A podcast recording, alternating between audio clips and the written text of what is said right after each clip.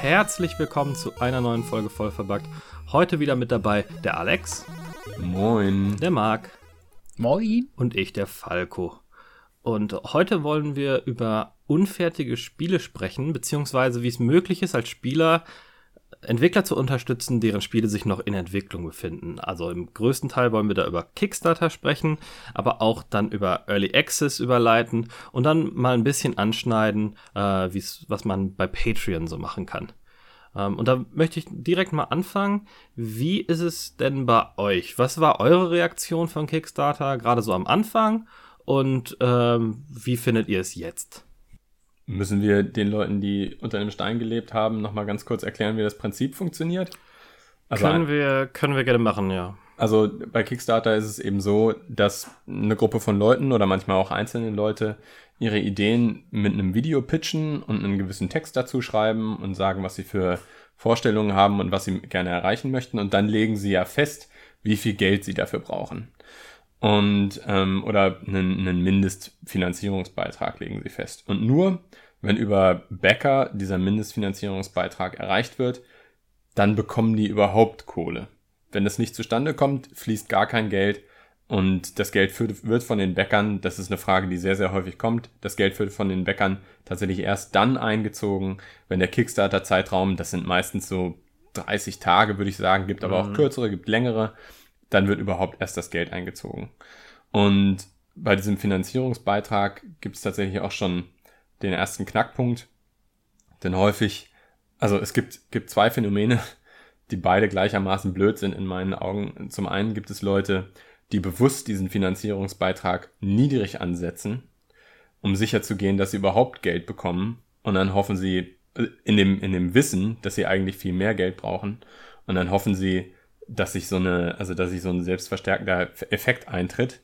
Ähm, denn häufig ist es so, dass, dass Leute zu einem Projekt, das einfach noch nicht finanziert ist, aus Angst, dass es gar nicht finanziert wird, auch kein Geld geben. Mhm. Insofern kann das manchmal hilfreich sein. Das andere ist aber, wenn Leute, die einfach noch nicht besonders viel Erfahrung haben, sich komplett überschätzen und denken, sie könnten ein neues Skyrim für 50.000 Euro programmieren. Und dann haben sie vielleicht ihr Ziel erreicht, ihr Funding-Ziel erreicht, aber können dieses Projekt nicht mal ansatzweise mit der Kohle stemmen.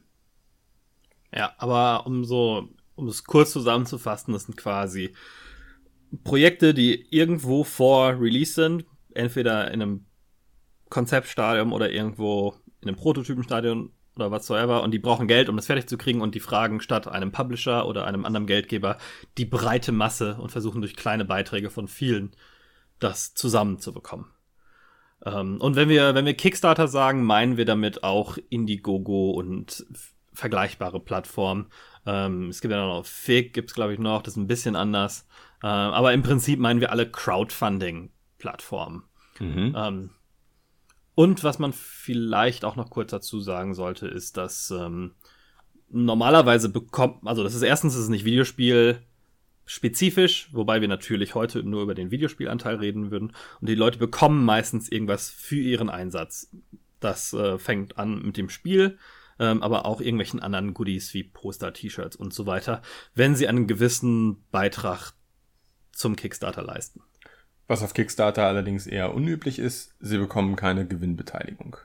Also ähm, Kickstarter funktioniert eben nicht so, dass man dann sozusagen ein Investor wird, sondern man sagt, ich gebe hier Geld zur Vervollständigung dieses, dieses, dieser Idee, dieses Projekts und ich gebe so viel Geld, dass ich eben, ja, bei Videospielen eben häufig das Videospiel in digitaler Form bekomme. Ja. Wie habt ihr Kickstarter wahrgenommen, als es damals gestartet war? Was war euer Eindruck? Was war eure Erwartungshaltung daran? Äh, also bei mir war das, das war dieses, dieser Klischee-Case bei mir, das war wirklich mit der Uja falls sich da noch einer dran erinnert. ja, und äh, das war so mein Einstieg in Kickstarter. Aber äh, wir, wir, wissen ja alle, wie das eigentlich ausgegangen ist. Aber eigentlich, ne, wer, wer, wer eigentlich ist das eine echt coole Sache, aber mittlerweile halte ich mich davon auch fern, weil ist halt gefährlich. Aber an, an sich war das früher, als, als, als das gelauncht ist, sag ich mal, war das echt cool. Also, es war wirklich so eine Plattform, die wirklich Opportunities und sowas geboten hat, ne? Vor allem nicht nur, nicht nur als Konsument, wo man sagen kann, ey, da gibt's coole Sachen, die ich unterstützen kann, sondern auch als, ähm, als Anbieter selbst. Da konnte man halt vieles Cooles machen und so. Und das ist leider heutzutage so ein bisschen ins Selbstverständliche übergegangen. Und das finde ich schade. Ne, so also die, das, dieses ganze Crowdfunding, das ist jetzt mittlerweile selbstverständlich. Finde ich, ist, ist nicht, äh, hat's nicht verdient ich habe am Anfang gedacht, das kann doch niemals funktionieren. Also ich habe mich da äh, als besonders schlechter Prophet erwiesen. Ich habe das am Anfang überhaupt nicht als eine wirkliche Bewegung wahrgenommen und dass da was, was Neues, Großes entsteht. Ich dachte, okay, das ist jetzt mal vielleicht für so ein paar kleine Projekte wie äh, irgendwie ein, ein Muttchen, das ein paar Hemden schneidern will oder so, ähm, ist das ganz nett, um vielleicht ihr eigenes Business aufzubauen. Aber ich hätte nie gedacht, dass daraus dieses riesige, gigantische Ding wird. Und das ist, finde ich, auch ein kleines bisschen schade. Also, dass so groß geworden ist, ist eigentlich sogar für die Idee, für die Grundidee ein bisschen schade, weil man jetzt ja ein ähnliches Pro Problem hat wie in den App Stores. Nämlich das Problem der, äh, wie man überhaupt entdeckt wird. Also, es gibt ja aktuell nicht ein Videospiele-Kickstarter, sondern zu jedem beliebigen Zeitpunkt gibt es ja 200, die gleichzeitig laufen. Mhm. Ich habe jetzt nur mal eine völlig willkürliche Größe gesagt. Ich weiß nicht, ob es 200 sind oder mehr oder weniger. Ähm, und das ist in, ich glaube, den meisten anderen Bereichen, die auf Kickstarter laufen, ganz genauso. Du wirst einfach nicht mehr gefunden. Und deswegen, deswegen passiert was, was völlig aberwitzig ist. Die Leute, die einen Kickstarter machen, selbst wenn das eine Mini-Klitsche ist, die schalten Werbung. Die schalten Werbung für ihren Kickstarter, bevor mhm, der überhaupt mhm. finanziert ist. Also das bedeutet diese, diese Grundidee, so wirklich mit gar nichts, nur mit einer Idee auf Kickstarter durchzustarten, ich glaube, das ist heutzutage nicht mehr möglich. Ja, ich finde das auch ganz gut, dass das nicht mehr möglich ist, ähm, weil die Leute schon beweisen müssen, dass was fertig werden muss. Und wir können ja nachher mal ein bisschen über Sachen reden, die auf Kickstarter gut gelaufen sind und dann nie was geworden sind. Aber du hast schon diese, naja, Bastardisierung des Systems, das eigentlich dafür gedacht war, dass ähm, man halt nicht mehr durch einen Publisher muss und nicht mehr das aber 800. Sequel machen muss, sondern dass neue Ideen mal dem breiten Publikum vorgeführt werden und das Publikum dann entscheidet, ja, das ist ein Spiel, was wir wollen. Wozu diese, diese Übersaturierung von Kickstarter jetzt geführt hat, ist, dass eigentlich muss es ein Spiel wie Castlevania, an dem der Castlevania-Macher beteiligt äh, ist, sein, damit man überhaupt sein Funding-Goal erreicht oder damit man überhaupt genug Geld zusammenbekommt, um irgendwas zu machen, was, was wie ein echtes Spiel ist und nicht nur so ein Mini-Indie-Prototypen-Ding. Ja, wie so viele Sachen, ne? Am Anfang funktioniert das total gut. Äh, dann eine gewisse Zeit, wenn der Mainstream aufgesprungen ist, auch noch, aber dann, wenn, wenn die Leute begriffen haben, oh, da kann man richtig, richtig viel Kohle mitmachen, dann wird das ganze System pervertiert und äh, funktioniert eben nicht mehr so, wie es ursprünglich gedacht ist. Ja, aber ich kann, ich finde, äh, Marc hat ja gerade die Uja mal angesprochen. Äh, das können wir eigentlich mal, da können wir eigentlich mal kurz drüber reden, weil wir wissen sicher alle, was die Uja war, aber vielleicht wissen das nicht alle Hörer. Äh, ich fand das nämlich ganz interessant. Die Uja ist bis heute immer noch eins der Top 10 erfolgreichsten Produkte auf Kickstarter. Oh, über 8,6 Millionen Dollar einge, eingesammelt. Äh, das ist auch heute noch, glaube ich, das ist das achthöchste, irgendwie so um den Dreh rum. Von allen Kickstarter-Projekten, die je gelaufen sind. Ähm, und das war eine Android-Konsole, ähm, die aber komplett geschlossen daherkam und das quasi so als, als günstigerer Gegenpol, ein bisschen mobiler als die, die großen Mainstream-Konsolen damals, glaube ich, PlayStation 3 noch und, und Xbox 360 sein. Und dann, ja, Marc, was ist daraus geworden? Du hast eine Uja. Äh, ich hatte.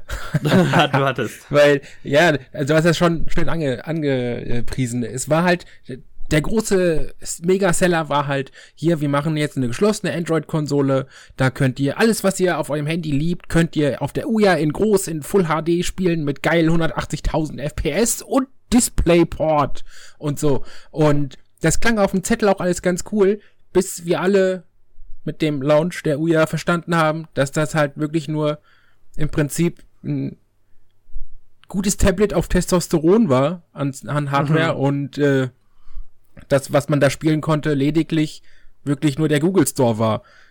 Und dieses, dieses Erwachen von all den Leuten, die das gebackt haben und all die Leute, die die Uja haben, das war, das war wie so, ein, so eine Erschütterung der Macht. Das war bei Launch, als jeder seine Uja ausgepackt hat und gemerkt hat, okay, die ist scheiße. Das macht überhaupt keinen Spaß und keinen Sinn. Und dann ging so. Nachdem sie ja dann erstmal mit, mit langer Verspätung ja, Monate, eingegangen ist. Ja, monatelang. Wir müssen nachproduzieren, wir müssen nachproduzieren. Die, die, die ganze, alle wollen sie, alle wollen sie, wir können nicht nachproduzieren. Oh, wer hätte gedacht, ihr hattet nur neun Monate Zeit vor zu produzieren, weil ihr neun Monate Zeit hattet, das, ne, also das ist immer so, äh, wir haben nicht genug Ressourcen, wir müssen das nachproduzieren. also, und dann ging irgendwie fünf oder sechs Chargen raus. Und ich war irgendwie mit, mit bei der, bei der letzten Charge oder so und da waren schon Reviews und Previews, die waren schon alle draußen. Kauft euch keine Uhr, die ist kacke, es ist einfach nur ein Testosteron-Handy und so. Dann dachte mhm. ich mir, mhm. wow. Und dann habe ich irgendwann die Uja gecancelt weil ich sie wirklich nicht mehr haben wollte.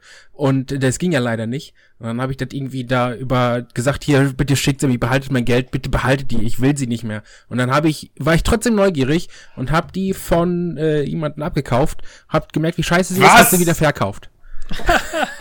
Gott, das ist ja, oh das Ist oberbescheuert. Ja, echt. Ja. Behaltet meine, aber ich kaufe mir dann mal eine auf dem Second-Hand-Markt. Ja. Wobei dann wahrscheinlich für deutlich weniger Geld, weil. Ja, ja, klar, also. Äh, viele, die loswerden wollen. Wobei, das ist ein ganz, ganz witziger Punkt, was du sagst, weil die Leute äh, ragen ja gerade alle, dass man soll nichts irgendwie vorbestellen, man soll die Reviews abwarten und das ist bei Kickstarter erstmal ausgeschlossen, ne? weil das Produkt noch gar nicht existiert. Ja, aber deswegen ist Kickstarter für Videospiele ja auch die letzte Scheiße. Also ich würde, ich würde bei Videospiele Kickstartern, ich habe bei ein paar mitgemacht, sprechen wir sicherlich noch ja. drüber, aber Videospiele Kickstarter machen aus meiner Seite, in meiner Sicht überhaupt keinen Sinn.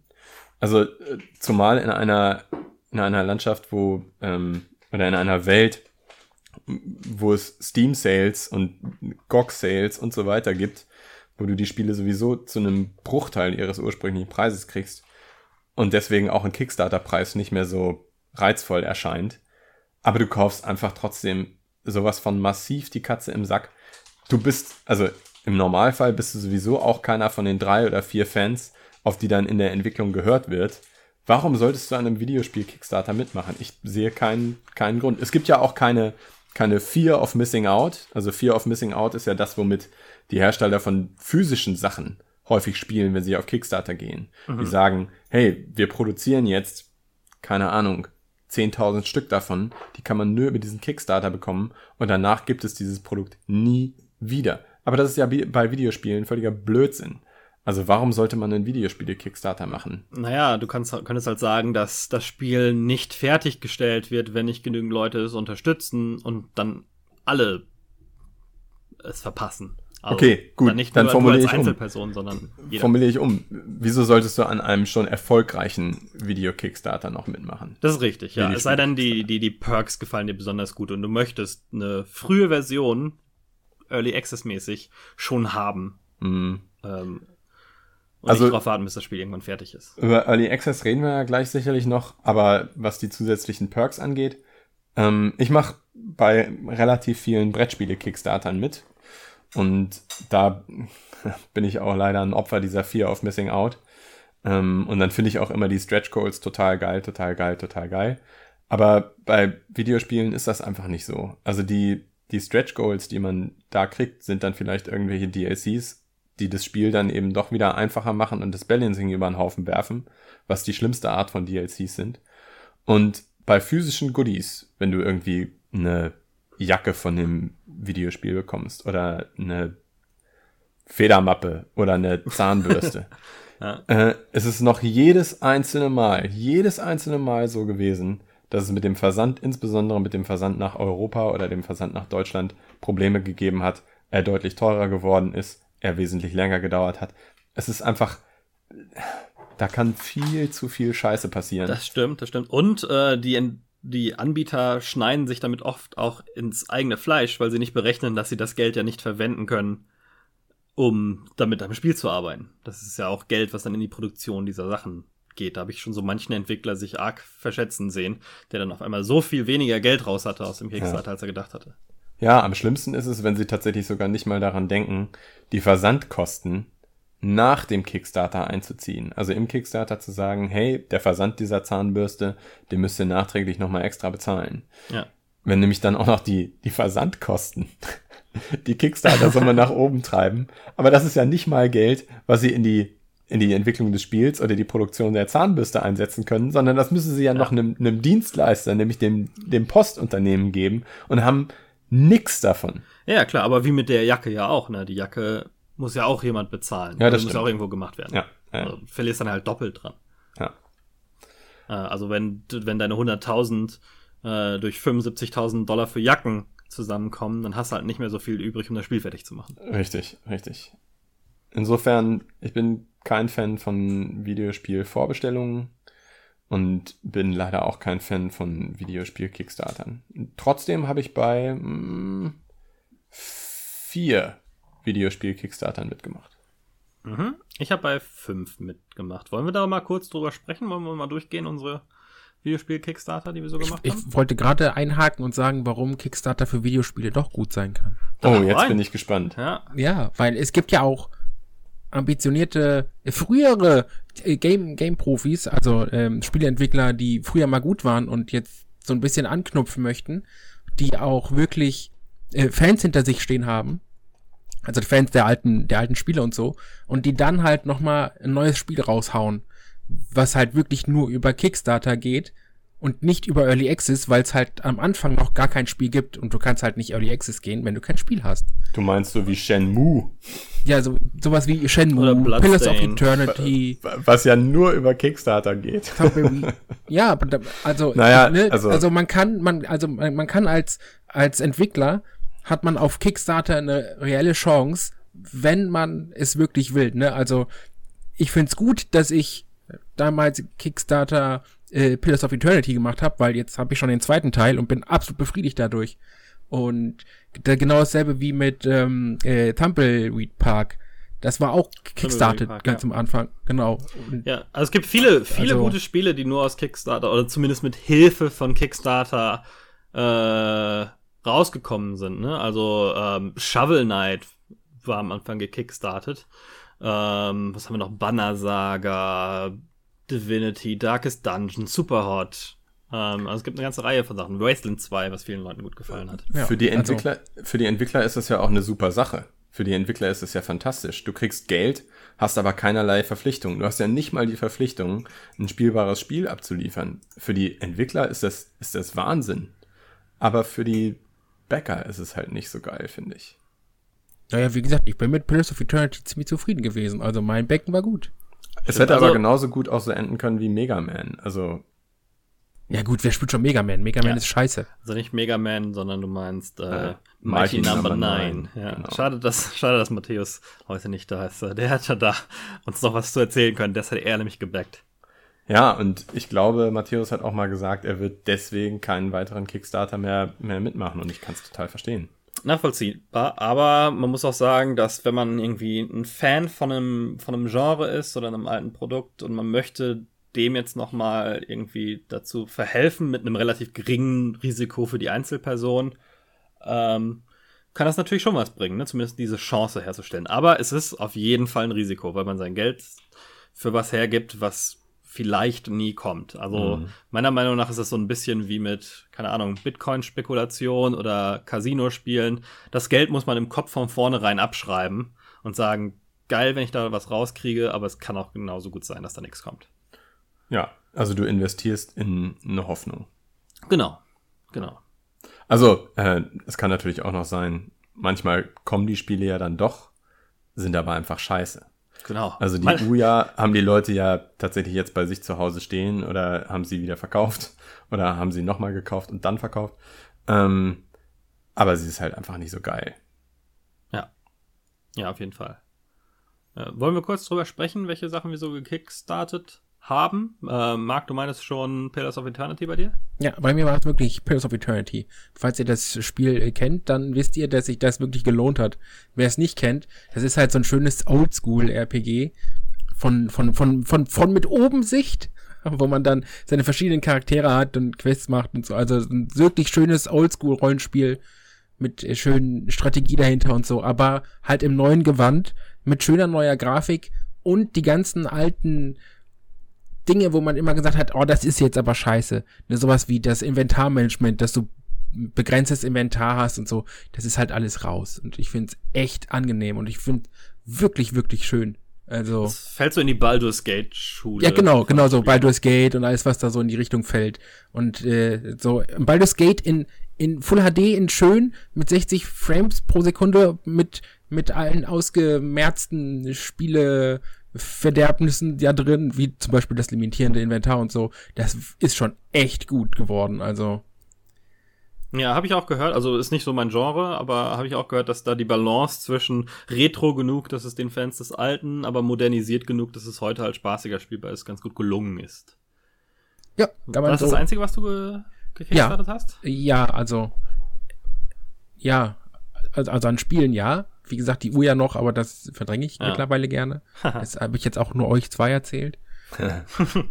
Ansonsten, nee, wir, ja, nur wir behalten es für uns. Prince ja. of Eternity. Ich wollte noch mal ein Spielbecken, bis ich herausgefunden habe, dass da irgendwie EA oder so hinterstand und da dachte ich mir, ey, das geht überhaupt gar nicht. Das fand ich schon Sauerei. Wenn große Publisher ihre Sachen auf Kickstarter. Ja, ja, genau. Große Publisher, die irgendwie Millionen schwer sind, brauchen Kickstarter für 1,2 Millionen oder so. Und äh, ja. Es wird oft wie ein Marketing-Tool tatsächlich benutzt. Ja, ja das stimmt.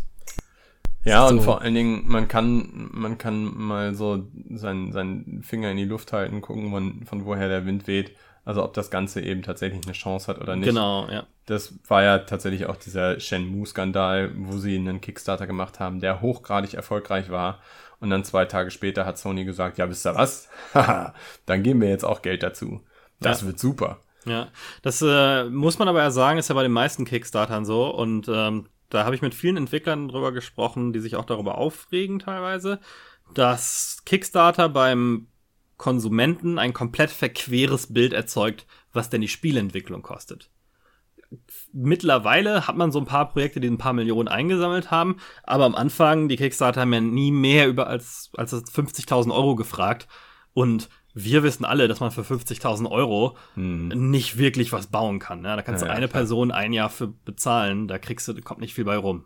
Ja, und die Person hat noch kein Equipment und kann noch keine Miete davon zahlen. Ja. Und das, das geht niemals ins Spiel, ne, sondern es kriegt wirklich die Person. Also, wenn man das wirklich auf die 40.000 runterbringt oder 50.000, ja. das ist ja wirklich rein Gehalt, ne? Also, das, das ja, bringt ja keine Stärke ans Spiel, sondern lediglich die eine Person. Also, ja, die halt ihre Arbeitszeit da reinstecken kann, ne? Aber ja, du kannst dafür kein, genau. kein Audio-Outsourcing kaufen, keine Engine-Kosten bezahlen. Kein, also, das Schlimmste, was so einem Kickstarter dann passieren kann, ist, wenn er mit ein oder zwei Euro mehr, als sie am Anfang haben wollten, über die Ziellinie rollt ja. Weil sie dann nämlich tatsächlich tätig werden wollen oder tätig werden müssen. Aber die Kohle eigentlich vorne und hinten nicht, hinten nicht reicht. Ähm, aber wie du schon gesagt hast, von vielen wird das halt als, als Anzeichen verwendet, hey, da gibt es Leute, die sowas wollen. Und dann gehen Entwickler mit ihrem Kickstarter ähm, Ergebnis zu einem Publisher oder bauen daraus einen Prototyp, mit dem sie dann zu Publishern gehen, um sich weiter Geld einzuholen. Mhm. Ja. Na gut, Alex, was hast du denn so gekickstartet? Also ich habe insgesamt habe ich 27 Projekte unterstützt. Wow! Aber das meiste davon sind tatsächlich Boardgames. Ja. Ähm, da habe ich habe ich eigentlich auch ganz gute Erfahrungen gemacht, muss ich sagen. Die Sachen haben immer länger gedauert als äh, als als gedacht. Also der eine beispielsweise hat jetzt tatsächlich auch statt einem Jahr, ich glaube viereinhalb oder fünf Jahre gedauert. Aber am Ende habe ich es dann doch alles gekriegt. Ähm, und viele von diesen 27 sind auch einfach nur ein Dollar Backings, damit mhm. man immer die News bekommt. Also wenn okay. man mindestens einen Dollar einsteigt, ähm, bekommt man ja die, die News per E-Mail zugeschickt. Und das bedeutet, ich bin da auf dem Laufenden und kann auch die Bäcker-Only-Informationen lesen. Echt, dafür gibst du einen Dollar aus, interessant, okay? Ja, das ist es mir dann tatsächlich wert. Also ich ah. meine, ein Dollar, was sind das? Ja, ja klar. 80 Cent. Ähm, und die Videospiele, die ich gebackt habe, sind äh, in, in dieser Reihenfolge Sunless Sea. Aha, guter, guter Back. Ähm, Ein Spiel, was am Anfang ja sehr gehypt war. Mittlerweile lese ich mehr Kritik dazu, aber. Ja. Ähm, ich glaube, sie mussten auch tatsächlich mal wieder ein paar Leute entlassen, weil der zweite Kickstarter irgendwie doch nicht so funktioniert hat, mhm. wie sie sich das vorgestellt haben. Sie machen mhm. ja jetzt einen anderen noch, Sunless Sky. Ähm, ich habe das Spiel aber insgesamt nur vielleicht eine Stunde gespielt. Okay. Äh, The Long Dark habe ich auch viel Gutes drüber gehört. Ähm, ich habe das Spiel vielleicht insgesamt in Summe eine Stunde gespielt. Und dann Death Road to Canada. Ah, ähm, ja. Das habe ich mir für Switch letztens geholt. Soll auch ganz nett sein. Ich habe das Spiel vielleicht in Summe eine halbe Stunde gespielt. Aha. Aber diese drei waren, waren alle für jeweils 15 Euro. Okay. Und dann habe ich in 2017, also ein bisschen später, nochmal 15 Euro für einen ausgegeben, und zwar Pray for the Gods. Noch ähm, nie von gehört. Pray for the Gods soll so ähnlich sein wie äh, Shadow of the Colossus. Und weil ich Shadow of the Colossus ja immer schon mal spielen wollte und hier auch rumliegen habe und es aber insgesamt ungefähr eine Stunde gespielt habe, habe ich gedacht, ey, da kommt ein Kickstarter, der so ist wie dieses Spiel, was ich schon eine Stunde lang gespielt habe, da mache ich mal mit. Ähm, der ist allerdings noch nicht, noch nicht draußen, also die haben jetzt auch schon wieder Verzug. Ich glaube, die wollten auch vor einem halben Jahr oder so releasen und das dauert jetzt auch wieder länger. Ähm, aber warum spiele ich diese Spiele immer alle nur ungefähr eine Stunde? Ich, das kann ich euch sagen, weil man als, als Bäcker eben, bevor das Ganze fertiggestellt ist, schon eine Version bekommt. Und diese Version finde ich dann eben meistens so scheiße, dass ich gar nicht mehr auf die Idee komme, das noch, noch weiter zu spielen. Ja, ah, das übrigens, können wir gleich beim Early Access Thema ein bisschen vertiefen genau. noch, ja. Da fällt mir ein, ich habe sogar noch ein, ein weiteres Videospiel gebackt, allerdings nicht auf Kickstarter, sondern auf Indiegogo. Äh, Ghost of a Tale wenn euch das was sagt. Nein. Nee. Das ist dieses Stealth-RPG, wo du eine Maus spielst. Also eine Maus, die auf zwei Beinen läuft und tatsächlich auch so eine Gitarre hat und äh, mhm. Klamotten trägt. Und das Ganze ist in so einer, in so einer mittelalterlichen Welt. Und die, die Mäuse werden von den Ratten unterdrückt. Und er startet, glaube ich, am Anfang auch im Gefängnis und muss entkommen oder will irgendjemand anderen aus so einem Gefängnis befreien und rennt dann durch so eine Burg mit Burghof und hat irgendwie noch einen, einen Frosch-NPC, mit dem er redet. So ein Ganz Kram. schön arzi-fazi. Schon ein bisschen arzi-fazi. Der Grafikstil ist aber doch eher realistisch und ist von einem winzig kleinen Team gemacht. Also der, der Löwenanteil der Arbeit wird da von genau einer Person gemacht und insbesondere in der Hinsicht, also eine, eine echt beeindruckende Leistung. Und ich glaube, das habe ich so ungefähr eine Stunde gespielt. okay. Ja. Also diese vier Spiele, die jetzt schon von den fünf Spielen, die ich gebackt habe, sind vier Spiele jetzt tatsächlich auch schon aus dem Early Access raus, sind fertig, sind komplett und man könnte sie jetzt spielen, sind auch, glaube ich, alle bei Steam verfügbar. Null Interesse. es geht mir tatsächlich bei den meisten Sachen, die ich gebackt habe, so ähnlich. Wenn nicht bei allen. das erste, was ich hier gebackt habe, war Shadowrun Online. Mhm. Ähm, weil das ein Freund von uns ja. entwickelt hat. Und ähm, das war das erste. Ich war sehr anti-Kickstarter am Anfang und da dachte ich mir so, hey, ähm, komm hier, unterstützt das mal. Ähm, dann Castle Story. Das war so ein Aufbauspiel, in dem man so kleine gelbe Männchen kommandiert, ähm, die dann Stein für Stein wirklich ein Schloss bauen. Das war so ein bisschen Aufbaustrategie meets Minecraft, möchte ich sagen. Wobei, es war nicht so wirklich Minecraftig, aber hatte dieses Baukastensystem. Ähm, Gianna Sisters, was damals noch Project Gianna hieß, dieses, dieses Remake von Black Forest Games, ähm, oder diese, sagen wir mal, Reimagining, ähm, das 3D-PC-Spiel. Oh, das sah aber eigentlich immer ganz gut aus. Das war super. Das ja. habe ich auch durchgespielt tatsächlich. Ich glaube, das ähm, war sogar auch ähm, mit, äh, Entschuldigung für die Unterbrechung. Ich glaube, dieses Jana Sisters war so der Anfang für Videogames auf Kickstarter. Finde ich. Ja, ja, das war, ja, ein bisschen. Ähm, also, die waren, die alle drei, Shadowrun, Castle Story, Project Joanna, die waren alle relativ früh. Das waren so mhm. 2011 oder so. 2011, 2012, als ich die gebackt habe. Das wow, ist das ist echt früh. Einige Zeit her. Äh, Project Diana kam dann auch prompt irgendwie vier Monate später, drei Monate später, super schnell, nachdem der Kickstarter rum war, wurde das dann schon abgeliefert. Ich glaube, die waren schon halb fertig mit dem Ding.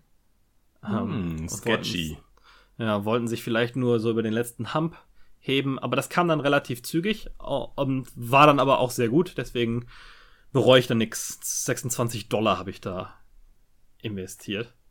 Ähm, ich habe übrigens keinen dieser 1 Dollar Kickstarter. 25 Dollar ist das niedrigste, was ich je mm -mm.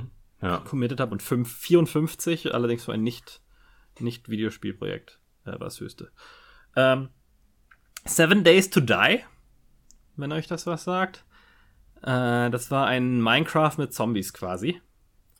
Wow. Ja, äh, da hatte ich auch tatsächlich das, was du sagtest. Ähm, also es war so, so, so ein Survival-Teil. Das war aber bevor diese ganze Survival-Welle mit Daisy und Rust und sowas losging. Das war auch alles noch. Aber diese Survival-Welle, die dauert ja jetzt auch schon ungefähr 25 Jahre. Ja, ja, ja. Das, ja. Aber das war auch alles 2012, 2013 so. Hm. Ähm, da habe ich auch, das war genau wie du gesagt hast, ich hatte so ein paar Early Alphas gespielt und dann komplett das Interesse verloren. Ich glaube, ich habe die finale Version einmal installiert gehabt, aber pff, ja, whatever. Ich glaube, das ist einfach nicht gesund für Videospiele, die in unfertigem Zustand zu spielen. Ja, kommen wir gleich im mhm. Detail noch zu. Ähm, dann habe ich eins, was nicht wirklich ein Videospiel ist, aber Videospiel connected. Ich habe äh, Chris Hülsbergs Piano Collection gebackt relativ hoch, auch mit 54 Dollar. Das ist das höchste, was ich je ausgegeben habe auf, auf Kickstarter. Ähm, weil das als Geschenk für meinen Bruder gedacht war. Chris Hülsberg, ähm, Videospielkomponist, war damals für das Original Gianna Sisters, hat für Factor 5 viele Musik für die Star Wars Spiele und so weiter. Leer war, glaube ich, das letzte noch, wo er daran beteiligt war, äh, gemacht. Und war immer ein Favorit von mir und meinem Bruder. Und deswegen, äh, mein Bruder spielt halt Klavier und da dachte ich, hey, die ganzen alten Chris Hülsbeck Sachen als ähm, halt ausgeschrieben Noten? Noten für Piano plus eine Ach, CD und sowas. Äh, das erschien eine, eine, ganz coole Sache. Äh, und Strafe war das letzte Spiel, was ich gekickstartet hatte. Was auch mit 50 Strafe? Dollar. Das war so ein Retro äh, First-Person-Shooter, aber mit automatisch generierten Levels, mit so einer alten Quake 1-mäßigen Grafik. Das hatte dann auch eine Webseite, die aussah wie aus den frühen 90ern ähm, und hatte dann diesen völlig überdrehten Video, äh, völlig überdrehten Werbespot, äh, der so VHS 80er um die Ecke kam oder Early 90s, wo dann so einem Jungen der Kopf explodiert ist, weil er zu viel Strafe gespielt hat. Das war so ein. Aber was war nochmal das Besondere an dem Spiel? Irgendwas war doch, war doch, das hatte doch irgendeinen Twist, oder nicht? Ähm, nö, im Prinzip nicht, außer dass es halt automatisch generierte Levels okay. sind. Mm. Ja. Aber das war das erste von diesen Roguelite First-Person-Shooter Quake Retro-Style-Spielen. Ähm, aber Aufmerksamkeit hat es vor allem durch diesen übertrieben gewalttätigen Trailer bekommen, den ich super witzig fand übrigens. ja, das sind die, die Sachen, die ich gekickstartet habe und alles davon ist rausgekommen und auch einigermaßen fertig äh, geworden in einem ganz guten Stadium. Aber gespielt habe ich die meisten Sachen auch. Castle Story, irgendeine frühe Alpha, mal eine Stunde gespielt, dann nie wieder Shadowrun Online irgendwie einmal angeworfen für eine halbe Stunde. Äh, nicht den Leuten von Shadowrun Online erzählen. Ja. Ähm, und die Chris Hülsbeck-Sache, die hat sich dann irgendwie, die war als Weihnachtsgeschenk geplant, hat sich dann so ein bisschen verspätet. Ich habe die bis heute nicht abgeholt oder zuschicken lassen. Um ehrlich zu sein. Vielleicht sollte ich da mal hinterherhaken. Mach das mal, das ist eigentlich hab, echt ein cooles Geschenk. Ich gerade gesehen, dass ich eine Nachricht gekriegt habe, so hey, ähm, hast dich ja dann nie gemeldet und das nie ausgefüllt. Und die Nachricht ist jetzt aber auch schon von November 2015. Keine Ahnung, ob das noch geht. Hm, wird ja. schwierig, wird schwierig. Ja. Ja, ja, ja. Aber ansonsten nur gute Erfahrungen äh, gemacht mit Kickstarter. Also nie eine von diesen wirklich diesen grottenschlechten Mighty Number 9 oder, oder gar nicht rausgekommen oder sonst was Geschichten. Nein, schlecht sind die, schlecht sind die Sachen, die ich gebackt habe, glaube ich auch nicht. Und äh, bis auf die Kickstarter, die jetzt tatsächlich noch laufen, äh, habe ich auch alle meine Sachen bekommen. Es hat nur manchmal wirklich lange gedauert. Ja. Ähm, es gibt ja so ein paar Horror-Stories. Absolut. Ne? Also Jock Ventures, wenn euch das was sagt. Nee. Nee, mir so, auch nicht. Der Jocks, der Jocks Cast ist einer der ähm, erfolgreichsten Spiele Podcasts. Erfolgreicher als unsere? Kleines bisschen. Okay. Kleines bisschen. So, dass sie mit ihrem Kickstarter tatsächlich eine halbe Million Dollar eingesammelt haben. Hm. Für ihr Yox Ventures Minecraft, die Online-Game, was dann die Leute mit den Podcastern zusammenspielen können sollten und so weiter. Äh, mega erfolgreich. Und dann ist das durch die Development-Hölle gegangen, hat der Entwickler hat es mehrmals irgendwie nicht geschafft, das fertig zu kriegen, wollte dann das Restgeld für was anderes verwenden und ist irgendwie mal was Kaputtes rausgekommen, aber halb unspielbar. Und dann ist die halbe Million irgendwie im Sand verlaufen. Mhm. Ne? So, das, das gilt so als einer der größten Fails. Es gibt so ein paar kleinere Fails, die ich ganz amüsant fand. Den End Simulator, wenn euch die Geschichte mhm. was sagt. Und zwar lief nicht wirklich für den End Simulator selber ein Kickstarter, aber von dem Entwickler, der hat dann so eine so Game Dev Tutorials gekickstartet, wollte das Geld aber irgendwie auch mitverwenden, um den End Simulator dann rauszubringen. Und das war ein geringer Betrag. Die haben irgendwie viereinhalbtausend Dollar gemacht oder sowas. aber rausgekommen ist dann nie was, weil der Entwickler behauptet hat, seine zwei Business Heinies, die er sich an Bord geholt hat, das ist schon mal auch sehr gut, wenn du ein Ein-Mann Developer bist, dir zwei Business Heinies ins Boot zu holen, das Geld angeblich für Strippers und Alkohol ausgegeben haben. oh ja, Gott. Die haben dann irgendwann nochmal zurückgeschossen, aber auch da ist nie was draus geworden. Und meiner Meinung nach der größte Kickstarter-Scam äh, aller Zeiten ist immer noch Star Citizen. Ja. Zwei Millionen auf Kickstarter gemacht, angeblich 150 Millionen overall über das Funding auf der Webseite und sonst was. Wobei, ja, bin ich mir auch nicht so sicher. Das sind ja dann eher Vorbestellungen oder, oder Microtransactions gewesen als ein Crowdfunding, fand ich. Ähm, aber ja, also das wird ja meiner Meinung nach nie mehr rauskommen, das Spiel. Nee, das ist jetzt wie lange in Entwicklung? Sechs Jahre? Fünf Jahre? Keine Ahnung. Ich habe aufgehört zu zählen. Ja, auf jeden Fall ist das äh, für die Leute, die es nicht kennen, meine ich jetzt einfach nur. Das ist ein Spiel, das ist halt seit Jahren in der Entwicklung und kommt einfach nicht. Ja, also es gibt also. ja irgendwie spielbare Versionen, ne? Und, jetzt, und, dann wird halt immer noch was dran geflanscht mit, jetzt kommt noch ein First-Person-Shooter-Teil, dann kommt noch das und das. Ähm, und dann gibt es halt diese einzelnen halbspielbaren Teile, aber als Gesamtprojekt weiß ich nicht. Es ist auch einfach mittlerweile völlig aus dem Ruder gelaufen. Das ist ja so ein Frankensteinsches Monster, das aus zig Teilen zusammengesetzt ist. Ähm, ich glaube, wenn es da tatsächlich Leute rauskommt, dann wird es einfach gar nicht so viel Spaß machen wie die Leute sich erhoffen. Leute haben ja Tausende von Euros für einzelne Schiffe ausgegeben, ne? So Eve Online-mäßig, aber halt, bevor irgendwie was spielbar da war, einfach mal gesagt, so, jetzt kaufe ich mir mal so einen Space Cruiser für 8000 Euro. Ich ja. hoffe, ich hoffe wirklich, dass das die Leute sind, die das auf ihrem Konto nicht mal merken, wenn da 8000 ja. Euro weg sind. Ja. Also, ich hoffe nicht, dass da irgendjemand sein Haus verpfändet hat, um sich so einen Space Cruiser zu kaufen. Ja, hoffentlich nicht, weil der den Space Cruiser meiner Meinung nach nie bekommen wird.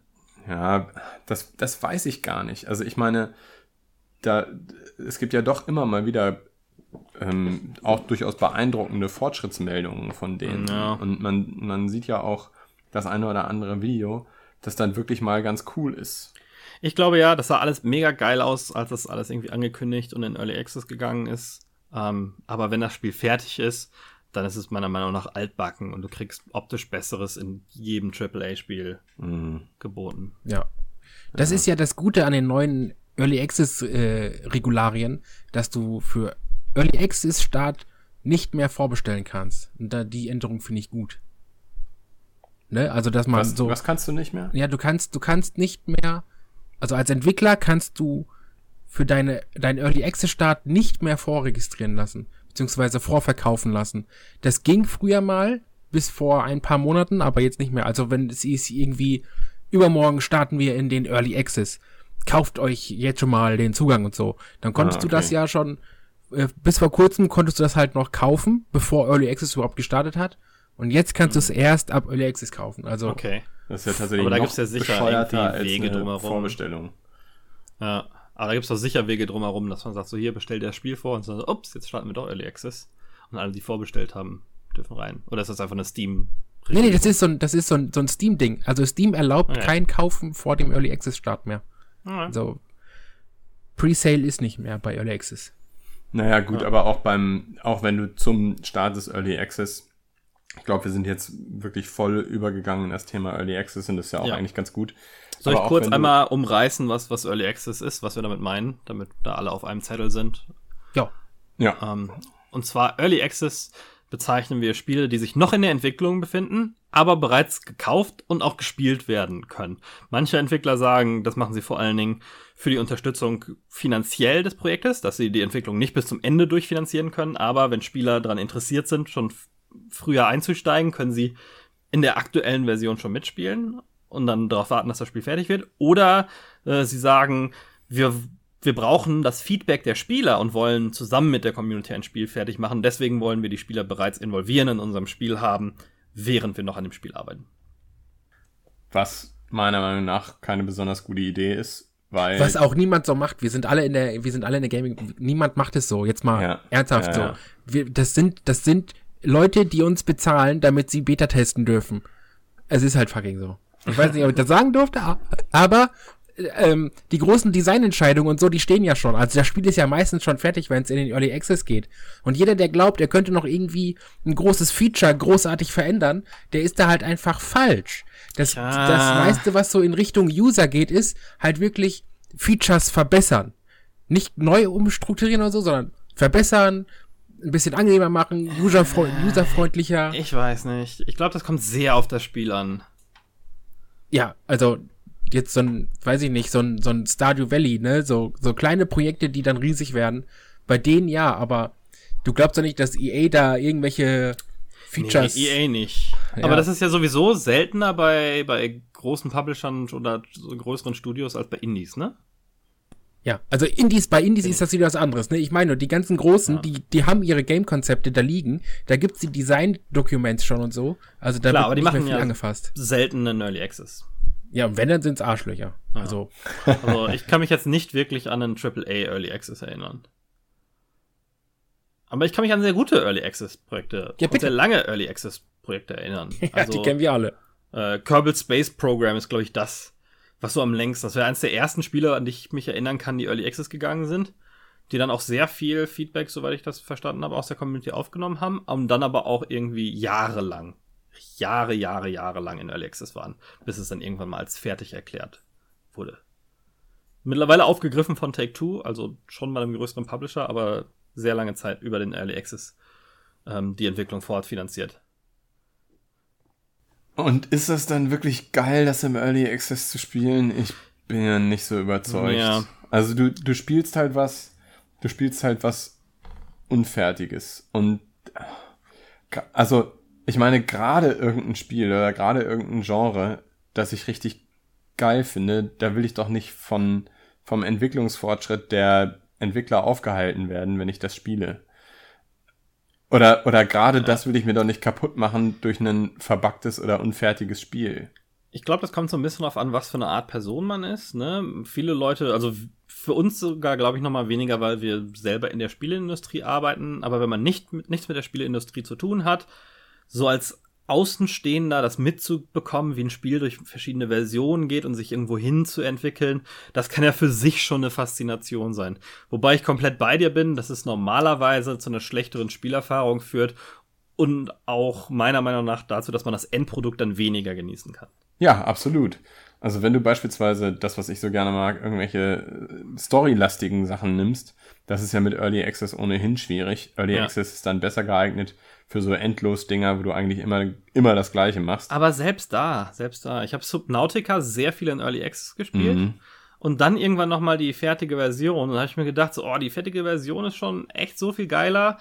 Ich hatte mich so ein bisschen abgespielt an der Early Access Version irgendwie zwei, äh, anderthalb Jahre früher oder sowas. Das war dann genug Zeitabstand, dass ich mich nochmal so ein bisschen beraffen konnte, aber ich wäre schon lieber ohne diese Vorerfahrung reingegangen. Ja, Genau, und dann wirst du nicht mal dafür bezahlt, sondern du musst dafür bezahlen, dass Zahlen, du ein ja. unfertiges Spiel spielen darfst. Ja, das ist und ich glaube, Pre-Order mit Demo. Ich glaube fairerweise, der Einfluss des Einzelnen auf dieses Spiel ist auch sehr, sehr klein. Auf jeden Fall, ja. Und du hast halt keine Garantie, dass wirklich was Anständiges irgendwann bei rumkommt, ne? Ähm, da gibt's ja das, das Beispiel Space Base DF9 von, oh, ja. ähm, von Double Fine. Ja, ja, genau die Double Fine war ja erstmal dafür bekannt, dass sie den erfolgreichsten Kickstarter aller Zeiten hatten. Ähm, mit Broken Age. Broken Age, genau. Deren Adventure. Drei Millionen plus. Ähm, das war jetzt das erste, was, was wirklich die Millionenmarke so durchbrochen hat, soweit ich mich erinnere. Und dann gleich richtig abgegangen ist. Ähm, und Space Base DF9 war dann so, so extrem unfertig. Das Studio hat sich dazu entschlossen, dass sie es jetzt aber doch nicht weiterentwickeln wollen, haben dann nochmal so ein Mini-Patch rausgehauen, das ganze Version 1.0 genannt und gesagt, das ist jetzt fertig. Obwohl es irgendwie, also ich habe selber nicht gespielt, aber von dem, was man so liest, ja noch halb unspielbar war. Mm. Ja, das ist natürlich total bitter, ne? Dann hast du vielleicht auch als Fan irgendwie so ein ganz kleines bisschen Herzblut in das ganze Ding reingeschüttet. Ja. Und dann äh, lassen die Entwickler dich da aber in der Luft hängen. Also ich meine, das ist ja schon bei Spielen schlimm, die angekündigt werden, niemand hat sie gespielt und dann einfach gestrichen werden, wie, wie einmal äh, Star Wars 1313 und dann jetzt das, das Visceral-Spiel, auch Star mhm. Wars, wo die Leute sich über Jahre hinweg drauf freuen, die, die Trailer, von denen es jeweils nur einen gab, ähm, hunderte Male gucken und dann kommt das Ganze nicht. Aber stell dir ja. mal vor, du hast nicht nur die Trailer gesehen, sondern du hast sogar die ersten vier, fünf, sechs Versionen jeweils für 20 Stunden gespielt und hast den Entwicklern gesagt, ja, ist eigentlich schon ganz geil, aber ihr müsst noch ein Spiel draus machen. Ähm, und dann sagen die, ja, nee, wisst ihr was, fickt euch, wir machen das jetzt nicht weiter. ja, ist schon extra nochmal ein Schlag ins Gesicht auf jeden ja. Fall. Ja. Nee, nee, dann, dann doch lieber Spiele spielen, wenn sie fertig sind. Das ja. finde ich irgendwie ganz gut. Ich habe das jetzt auch in letzter Zeit gemacht, dass ich aktiv mich von äh, Early Access Titeln ferngehalten habe. Äh, Dead Cells zum Beispiel. Ich habe es jetzt noch nicht gespielt, ist jetzt vor kurzem offiziell erschienen. Und das ist aber jetzt auch ganz hoch auf meiner Liste. Und da habe ich extra abgewartet, dass der Early Access beendet ist, um die finale Version zu spielen. Ja. Also was man, was man tatsächlich ja machen könnte, ist, wenn man so ein kleines bisschen Spielgeld hat, dass man einfach mal so in so eine Version zum Early Access Preis einmal reinguckt. Mhm. Und das, das so ein bisschen wie so eine unfertige Demo sieht. Wenn's ja, aber dafür gefällt, zum Rabatt quasi. Ja, genau. Du kaufst es zum Rabatt, weil der Early Access Preis ja meistens niedriger ist als der äh, wenn später dann der Release ist. Ganz genau. witzig, äh, das machen ja teilweise sowohl Kickstarter als auch Early Access. Ähm, gibt es Spekulatoren, die Kickstarter unterstützen in größeren Mengen oder, oder Early Access Produkte kaufen, um dann Keys, sobald das Spiel dann teurer final herauskommt, auf äh, so Keyseller-Webseiten wie die G2A zu verkaufen. Das ist, glaube ich, aber clever mit begrenzten physischen Produkten. Also wenn du tatsächlich irgendwie so ein. Da ist es noch besser, glaube ich, ja, wo du dich aufs Ebay-Geld freuen kannst. Ganz quasi. genau, ganz ja. genau. Das stimmt, ja. Da ist wahrscheinlich mehr rauszuschlagen. Aber das passiert auch bei Videospielen, habe ich aus mehr persönlicher Erfahrung mal gesehen. Ähm, Hat ein Freund dir erzählt. ja. Ja, hatte ich eine lange Diskussion mit einem, äh, mit einem Entwickler drüber. Ähm, aber was, was sich so ein bisschen geändert hat, fand ich, ist, ich glaube, es gab mal so eine Zeit, wo ein Spiel keine zwei Launches hatte. Du hattest einen Early Access, der wurde groß angekündigt, dann wurde darüber berichtet und dann ist das Ganze irgendwann ins Finale übergeschwappt. In letzter Zeit habe ich das Gefühl, dass ich mehr Announcements gesehen habe, dass Spiele jetzt aus dem Early Access rauskommen und final released werden. Dass sie quasi nochmal so einen zweiten Push bekommen, wo man lange Zeit gesagt hat, ja, tut mir leid, einen Launch hast du nur einmal. Das Aufmerksamkeit auf Steam und in den Medien kriegst du nur einmal. Habt ihr auch so das Gefühl, dass sich das ein bisschen gedreht hat? Oh, gute Frage. Ähm, also ich würde das jetzt nicht direkt unterschreiben, aber es geht so, für mich geht es so in die Richtung, dass es langsam, also es scheint, Early Access scheint erfolgreicher zu sein. Finde ich. Ich, ich glaube, Early Access ist auf jeden Fall ähm, mehr in der Mitte der Gesellschaft angekommen. oh, ich muss ich mich glaube, übergeben. ich glaube, äh, die, die Hemmschwelle an Early Access teilzunehmen ist für viele Leute geringer geworden, für, für mich nicht, für mich wahrscheinlich eher andersrum, ähm, weil ich glaube, dass das Ganze inflationär gebraucht wird. Ähm, insofern, bei mir ist es häufig so, dass ich, wenn ich, wenn ich lese, ist jetzt aus dem Early Access raus und ist jetzt final erschienen, ähm, höre ich meistens bei, ist im Early Access schon aufzulesen. ja. ähm, weil, also ich, Wobei, ich habe einfach also noch keine so Erfolgsgeschichte Ankündigungen erlebt. gesehen wie bla bla Releases und dann muss ich erst im Text nachlesen, dass irgendwie after so nach anderthalb Jahren Early Access Releases jetzt. Habe ich das Gefühl gehabt. Vielleicht ist das aber auch eine selektive Wahrnehmung. Aber dass ich jetzt mehr Ankündigungen gesehen habe, die dann den Early Access Teil irgendwie zumindest in der Headline ignorieren und dann später erwähnen. Dass die Spiele tatsächlich nochmal ihre Aufmerksamkeit bekommen, als wäre es ihr, ihr finaler Release. Ich gönne das den Leuten, aber für mich ist es nicht interessant. Hm. Also kann durchaus sein, dass es sich mittlerweile so entwickelt hat. Aber. Ja, aber insgesamt Early Access eher rückläufig, finde ich, oder? Also ja, es ist jetzt ein bisschen akzeptierter, aber ich, ich glaube, dass es weniger Early Access Projekte gibt, habe ich das Gefühl. Ja, weil ja auch die Auflagen mittlerweile ein bisschen angezogen worden sind. Es kann jetzt auch nicht ja, jeder, wie stimmt, er will, stimmt. Early Access gehen. Wahrscheinlich liegt es daran auch, ja da gab es ja auch so eine Zeit auf Steam, wo wirklich jede Woche hunderte neue Early Access Spiele wie, wie Pilze aus dem Boden gesprossen sind. Ja. Ähm, oder wie Keime aus dem Boden. Hm. Ähm, wo du dann auch wieder das Problem hattest, wie wirst du überhaupt entdeckt? Also, ja. wie kriegst du eigentlich deine kritische Masse, die du brauchst? Ähm, und dann hast du so ein paar Leuchtturmprojekte, wo alle sagen, oh, Early Access ist total geil, aber dafür hast du halt auch 75.000 nicht so leuchtturmartige Projekte, die vor sich hin dümpeln und äh, für den Entwickler und die paar Fans in Tränen enden. Mm, ja. Ja, und es gibt noch so Sachen, wo die Definition Early Access halt auch schwierig ist. Ne? Manchmal habe ich das Gefühl, dass Spiele quasi auch in der 1.0 Version schon in den Early Access gehen und das dann mehr so Software as a Service mäßig verbessert werden, wie es andere Online-Spiele früher waren, die dann fertig in Anführungsstrichen released wurden und dann trotzdem noch anderthalb Jahre weiterentwickelt wurden und noch irgendwie Bonusmaterial, neue Features und so weiter bekommen haben. Also da, wo der, wo der Begriff Early Access so ein bisschen schwammig ist, ist es jetzt wirklich ein Early Access.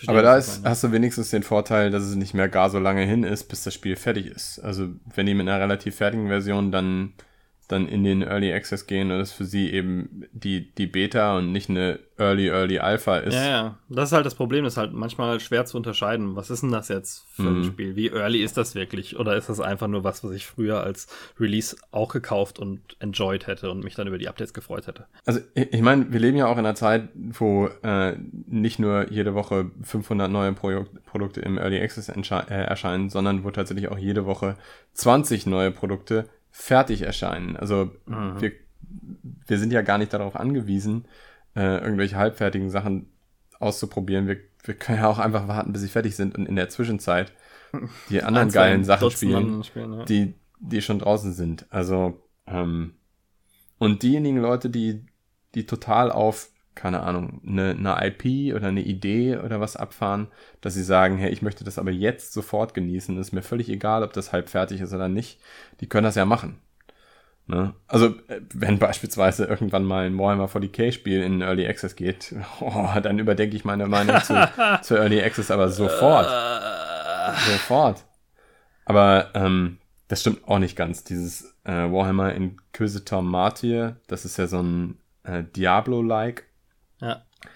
Äh, das war ja auch lange Zeit im Early Access und es hat mich trotzdem nicht, nicht dazu gebracht zu sagen, hey, da gehe ich jetzt mal das Risiko ein und spiele ein, ein unfertiges Spiel. Mm, ja. Ich glaube, das ist jetzt tatsächlich auch vor kurzem ähm, aus dem Early Access raus und richtig vollwertig erschienen. Habe ich mir aber auch noch nicht wieder angeguckt. Hm. Da denke ich mir dann meistens, ja, Moment mal, wenn ich das jetzt im Early Access gekauft hätte, hätte ich ja 20 Euro weniger bezahlt. Ich finde, 50 Euro muss ich jetzt dafür aber nicht bezahlen. Ja, äh, das ist doch nur so ein Early Access Spiel. Warum soll ich dafür jetzt 50 Euro bezahlen? Was ja. ist das denn? Ah, jetzt ist echt teuer. Ja, kann ich auch nachvollziehen. Das vorher sagt man, da ist nicht fertig, das hole ich mir jetzt nicht für, für 30 Euro. Und dann so, ah, jetzt pff, für 50 Euro kaufe ich es mir aber auch nicht. Ja, genau. ja, ja. Kann, man kann es nicht richtig machen mit, mit Early Access. Ne? Ich würde gern mal ein paar Zahlen dahinter sehen, ein paar Studien, aber Steam ist ja da meistens nicht offen genug, gerade jetzt, äh, wo Steam Spy nicht mhm. mehr existiert. Ja. Es ist schwer, das nachzurecherchieren. Ja, müssen wir einfach selber machen. ja, genau. Fangen wir an zu programmieren. Wir müssen einfach selber Spiele rausbringen und dann machen wir ein paar in Early Access und ein paar machen wir über Kickstarter ja. und den Rest bringen wir direkt raus. Alles klar, ganz wichtig, dass die gleich, gleichwertige Qualität haben. Ja, das ist ja, das ist ja mit den ganzen Engines, das ist ja gar kein Problem mehr. Easy. Übernächste. Woche haben wir fünf Spiele fertig. Kaufen wir einfach im Unity Asset Store zusammen. Genau. Gut. Äh, Marc, hast du noch was zu, zu Early Access zu sagen? Ja, dass sie, dass sie gut, also ich finde Early Access gut. Also das Prinzip dahinter, das Konzept. Man kriegt Spiele günstiger, als wenn sie später released werden. Das ist ein guter Vorteil. Ähm, und ich weiß nicht, ich finde, das, das ist immer so ein bisschen wie eine Demo früher, ne? Früher hat man irgendwie eine Zeitschrift für sechs Mark gekauft. Da waren so ein paar Demos bei, konntest es anspielen. Und wenn es dir nicht gefallen hat, dann hast du es nicht gekauft, dann hast du es deinstalliert. Und das ist mit Early Access auch so. Also. Ja, aber du hast es ja schon gekauft. Ja, aber und? Refund, Digga. Und vor allen Dingen, ja, Refund. Ja, also jetzt mal im Ernst, ich weiß nicht, was ihr habt. Wenn ihr ein Spiel scheiße findet und ihr merkt das in der ersten Stunde, Refund. Dafür Aber das, das Problem da. ist doch, das Problem ist doch, du. Das du Problem ist, dass ihr nicht rechtsklicken Refund könnt, anscheinend. Nein, ja, das ist auch schwierig mit meiner Maus. Aber, ähm, nein, das Problem ist doch, du, du guckst dir ja nicht das fertige Spiel an, sondern es könnte ja sogar sein, dass es in fertiger ähm, Ausführung das geilste Spiel seit Warhammer 40k Space Marine ist. Aber ähm, wenn du es im Early Access spielst, ist es halt noch nicht fertig und hat noch so viele Macken, dass es eben vielleicht doch noch nicht Klick macht. Ja, aber man Dann, merkt das ja schon am Sp also du merkst das doch in den ersten Minuten, ob das Spiel generell was für dich ist oder nicht. Äh, weiß, weiß ich nicht. Kommt sehr aufs Spiel an, finde ich. Also ich, ich und finde auf den Status, in dem es das released wird. Vor also allen Dingen bei einem, bei einem fertigen Spiel greifen so viele Sachen ineinander, die dafür sorgen, dass es Spaß macht. Be beispielsweise ein Action-RPG, bei dem das Inventar noch nicht fertig ist. Das macht keinen Spaß. Oder ein Action-RPG, wo noch nicht 100% der Items fertig designt sind, sondern nur 5%. Ich glaube, ne, bei, bei solchen Sachen, wo einfach das Sammeln von, von Items Spaß macht, wenn die Items noch nicht da sind, dann ist das halt nicht so geil. Und das Balancing hast du gegebenenfalls noch nicht. Falls, vielleicht hast du genug Items, aber die Droprate ist noch Schrott, weil du das halt noch nicht ausprobiert hast genügend. Ja. Und dann, äh, ja, hängst du da. Ja, glaub, gut, aber halt wenn du doch. schwierig. Ja, aber wenn du doch, wenn du doch weißt, ey, der Spiel ist eigentlich cool, es nervt mich aber, dass ich hier noch Balancing brauche, dann weiß man ja, dass das Spiel was für ein ist, aber das, dieser Punkt nervt halt noch. Ja, aber vielleicht kommen sie halt nie dahin, weil sie schlechte Entwickler sind. Das lässt sich halt schwer voraus an. Ne? Ja, gut, das, das ist wahr. Wobei, ähm, aber ich finde, ich finde, wie du schon, was du ein bisschen erwähnt hattest, was äh, ich auch sagen würde, ist, man kann es fast wie einen Kickstarter verwenden, dass man sagt, hier, ich möchte diesen Entwickler unterstützen, damit dieses Spiel fertig wird. Und gegebenenfalls, ich möchte es mir für einen äh, Rabatt jetzt schon mal kaufen und dann kann ich es nachher spielen, wenn es fertig ist. Und man könnte ja auch ein Early Access Spiel kaufen und dann einfach nicht spielen, bis mhm. es fertig ist und trotzdem ja. diese Elemente mitnehmen. Ja, das geht natürlich. Ist halt wie bei einem Kickstarter dann gegebenenfalls Geld, was du dir in die Haare schmieren kannst. Jo. Aber ja, das aber muss Spielgeld sein, das du übrig hast. Ja, genau, es muss Spielgeld sein und vor allem beim Early Access hast du wenigstens schon so ein bisschen was. Ne? Ja, also ja, wenn stimmt, du Early Access kaufst, dann kannst du es theoretisch ja schon spielen. Also es ist nicht so, dass du gar nichts kriegst. Also du ja. kriegst immerhin vielleicht mal gut, mal, mal schlecht, aber du kriegst was. Mhm. Ja, ja, ja. Und wie gesagt, je nachdem, wie der Entwickler drauf ist, kann man dann halt auch noch auf die Entwicklung mit eingehen und eventuell das ein oder andere Feature mitbestimmen oder so. Je nachdem, wie, wie gesagt, wie ja. groß oder klein die sind. und die Community auch, ja. Ja, und die, ja genau, und wie die Community ist, ne, wenn da jetzt. Wenn du einer von dreien bist, die ins Forum schreiben, dann. Ja, genau. Oder wenn einer anfängt mit, also ich finde, wenn ihr jetzt, liebe Zuhörer, wenn ihr anfängt mit eurer Kritik, ich finde, seid ihr schon mal raus. Finde ich. So. Merkt ihr? Also ich finde dieses... ein bisschen Flame. ja, nee, dieses... Ihr, ihr Wichser, jetzt macht doch da mal Permadeath nee, rein. Oder ich, ich finde ich find nur dieses... Ich finde, das müsste mehr droppen. Das ist so egoistisch, ne? Das, das ist, ist halt ein bisschen passiv-aggressiv. Ja, das ist, nee, das ist komm, einfach das nur. Das ist doch einfach eine, eine Meinung. Dingsen. Und dann, wenn das andere Leute auch sagen, dann. Ja, manche, nein, das ist halt also, auch nur eine Freundlichkeit, weil man nicht dem Entwickler direkt den Kopf schmeißen muss. Ihr seid scheiße, ihr habt eure Droprate verkackt. Ja, aber man kann auch sagen, weiß ich nicht, ich finde, also, ne, dieses Ich finde ist einfach, das ist jetzt für mich so beschlossen. Und wenn ich sage, ich finde, die Droprate muss höher, dann ist das für mich und jetzt muss der Entwickler das machen. Aber das ist einfach so, nur weil er es so findet, heißt es Ja. nicht, dass die anderen 80.000 Naja, Leute auf der anderen finden. Seite, wenn er schreibt, die Droprate muss höher oder ich finde, die Droprate muss höher, mh, schwierig. Ich, mir, ja, ich finde fast schon lieber, weil man zumindest mal eingesteht, dass es eine eigene Meinung ist und nicht unbedingt das, das Ende aller. Imho. Im Ho. Ho. Im Ho. Imho. Im Ho geht immer.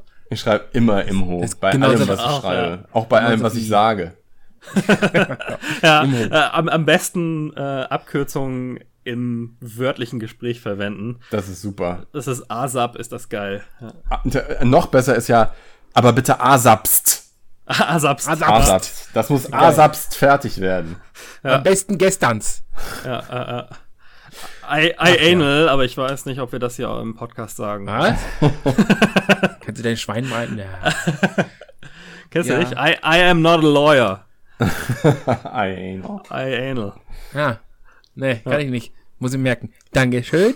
Bitteschön. Also ich finde, du könntest solche so mal ruhig öfter sagen. Ja.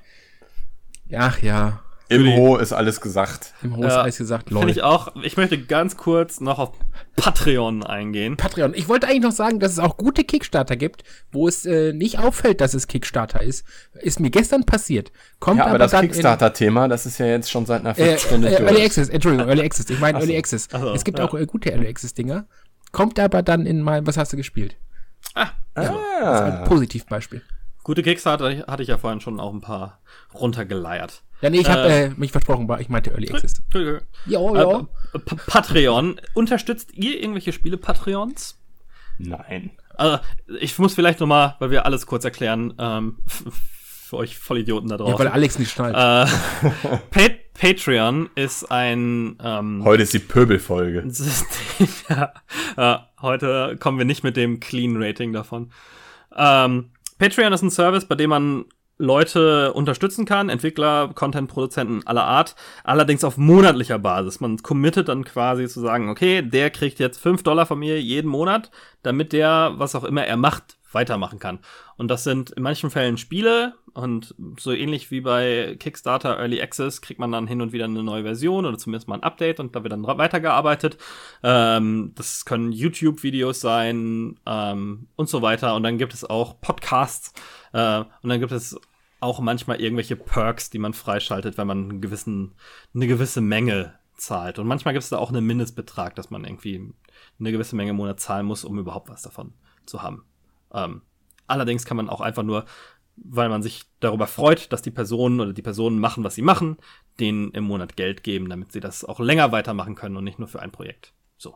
Ja. Ja, das ist so ein, das ist ja so ein bisschen das Elite-Partner unter den Crowdfunding, finde ich, ne? Also du musst schon ein bisschen mehr Geld investieren, kriegst dafür aber dann eventuell auch ein besseres Produkt.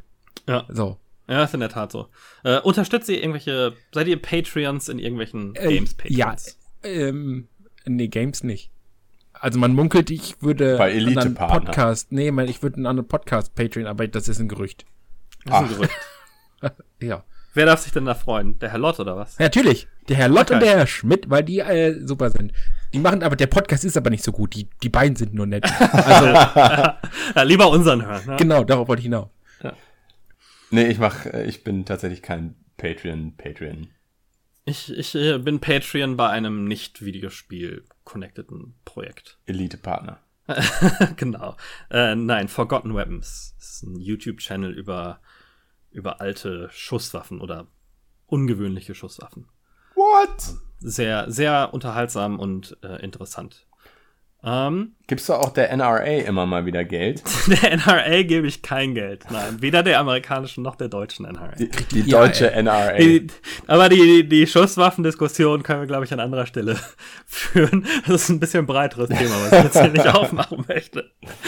Äh, ja, und da haben wir noch mal drei, drei Hörer verloren. Jetzt sind wir bei minus fünf. Aber wie viel Geld gibst du denen denn, den, Äh. diesen Militaristen? Ich gebe dem Ian, äh, dem gebe ich zwei Dollar im Monat. Oh, Ähm, ja, Das ist ja schon dem Waffenlobby. Ian? Wieso dem Ian? Ian. Ian. Das ist der Name. Ian! Das ist gar keine Abkürzung. Nee, das ist ein Typ. Das Okay. ist ein langhaariger Arizona, ja. Ian ist übrigens der Anfang von iAnal. Das ist korrekt. Oh Gott.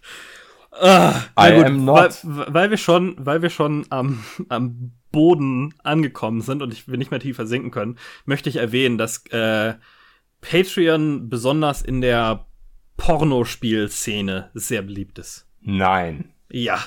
Also insgesamt bei Adult Artists, die irgendwie, weiß ich nicht, Hentai, Hentai Furry, sonst was Porn machen, ähm, die äh, hört man, lassen sich ganz gut äh, ihr Leben bezahlen über, über Patreon. Und es gibt wohl auch ein paar äh, Entwickler, die halt speziell irgendwelche sexy Games machen.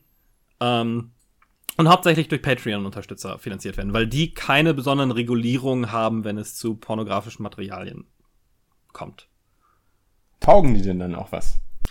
Äh, weiß ich nicht. Äh, ich habe da nicht so viele von gespielt.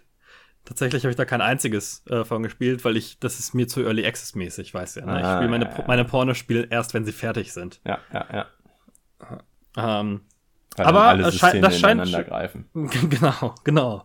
Also es geht mir ja schon da um, um ausgefeiltes, vollständiges Game Design. Aber von allem, was man hört, ist das so die einzige Bastion, in der es das gibt. Und meiner Meinung nach, fair enough, warum nicht? Es ist sowieso schon schwer genug, ähm, Cont erotischen Content whatsoever irgendwie im Videospielemarkt ist nicht besonders akzeptiert. Ähm, und dass es da seinen eigenen Bereich gibt, in dem das auch finanziert werden kann und dann auch direkt von Leuten, die das gerne haben wollen, die dann direkt an den Produzenten des Contents auch was bezahlen und nicht an irgendwelche Labels oder Stores oder sonst was, ähm, finde ich das schon ganz okay, weil das ist schon eine sehr direkte Art, Content Creator zu unterstützen. Ja, ich finde ohnehin, äh, Pornografie ist im Internet viel zu schwer aufzufinden. Das ist total, total schwierig zu finden. In diesen winzig kleinen Ecken da im Internet. Ja, du hast halt, du hast halt keine Fetische, die spezifisch genug sind, dass du für, für Prons Geld ausgeben musst. Das kann sein. Ja, wenn du erstmal dein, dein äh, Ikea-Kuscheltier-Fetisch entwickelt hast, dann wird's halt schon schwieriger. Ich bin wirklich gespannt, was du heute in unserer Rubrik, was ich zuletzt gespielt habe, erzählst. Ja, tolle Sachen. Äh, Ich habe mich da mal auf Patreon umgeguckt und ich habe mal ein bisschen Geld in die Hand genommen. Und was ich da gesehen habe, das erzähle ich euch jetzt. ja, ja, ja, Schusswaffen und weirde Pornos. Ich bin jetzt auf fünf Listen angekommen. Oder eine Kombination von beidem. Ja. oh ja, äh, hier sexy Models mit, mit Schusswaffen und sowas sind Kalender, die in den USA gut gehen. So.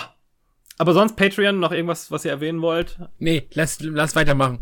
Also, um vielleicht nochmal zu sagen, weil wir Podcast erwähnt haben, ist es besonders gut für Sachen, die Videospiel adjacent sind, ne? Also Videocontent zu Videospiel, Game Historian und solche Geschichten, Podcasts, äh, andere Videoproduktionen und so weiter. Modder, glaube ich, auch teilweise. Das lässt sich alles ganz gut über Patreon machen. Viel besser als Spiele an sich selbst. Mhm.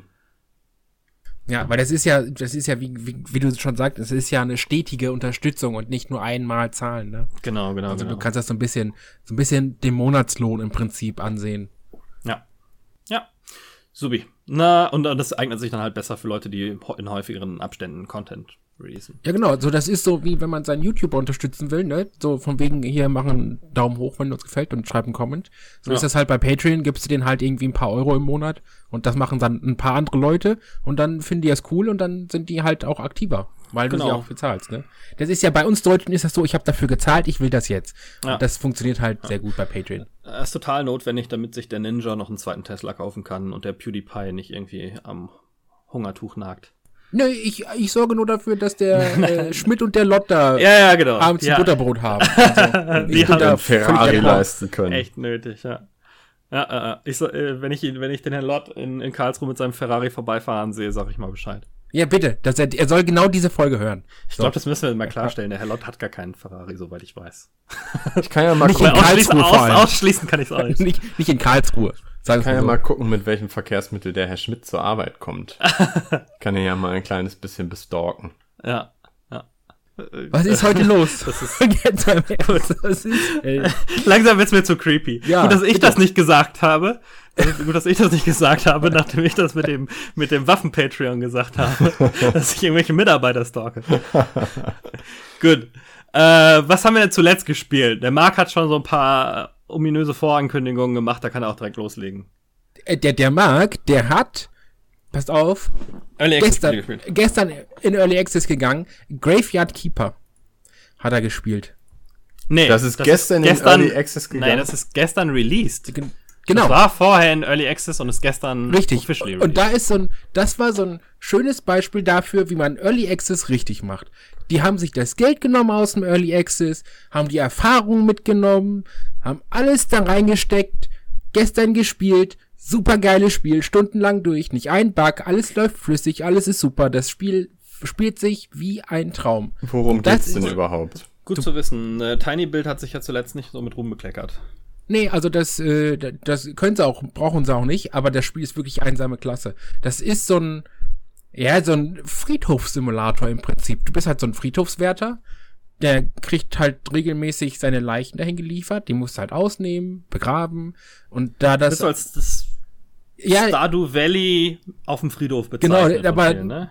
aber das hat, ich finde, das ist total am, wirklich am Spiel vorbei, weil das Einzige, was du mit Stardew Valley vergleichen kannst, ist der Grafikstil Ugh. und dass du vielleicht ein bisschen Feldarbeit hast. Ansonsten, weißt du, dann könntest du auch zu Fallout sagen, ist ein Stardew Valley in der Apokalypse.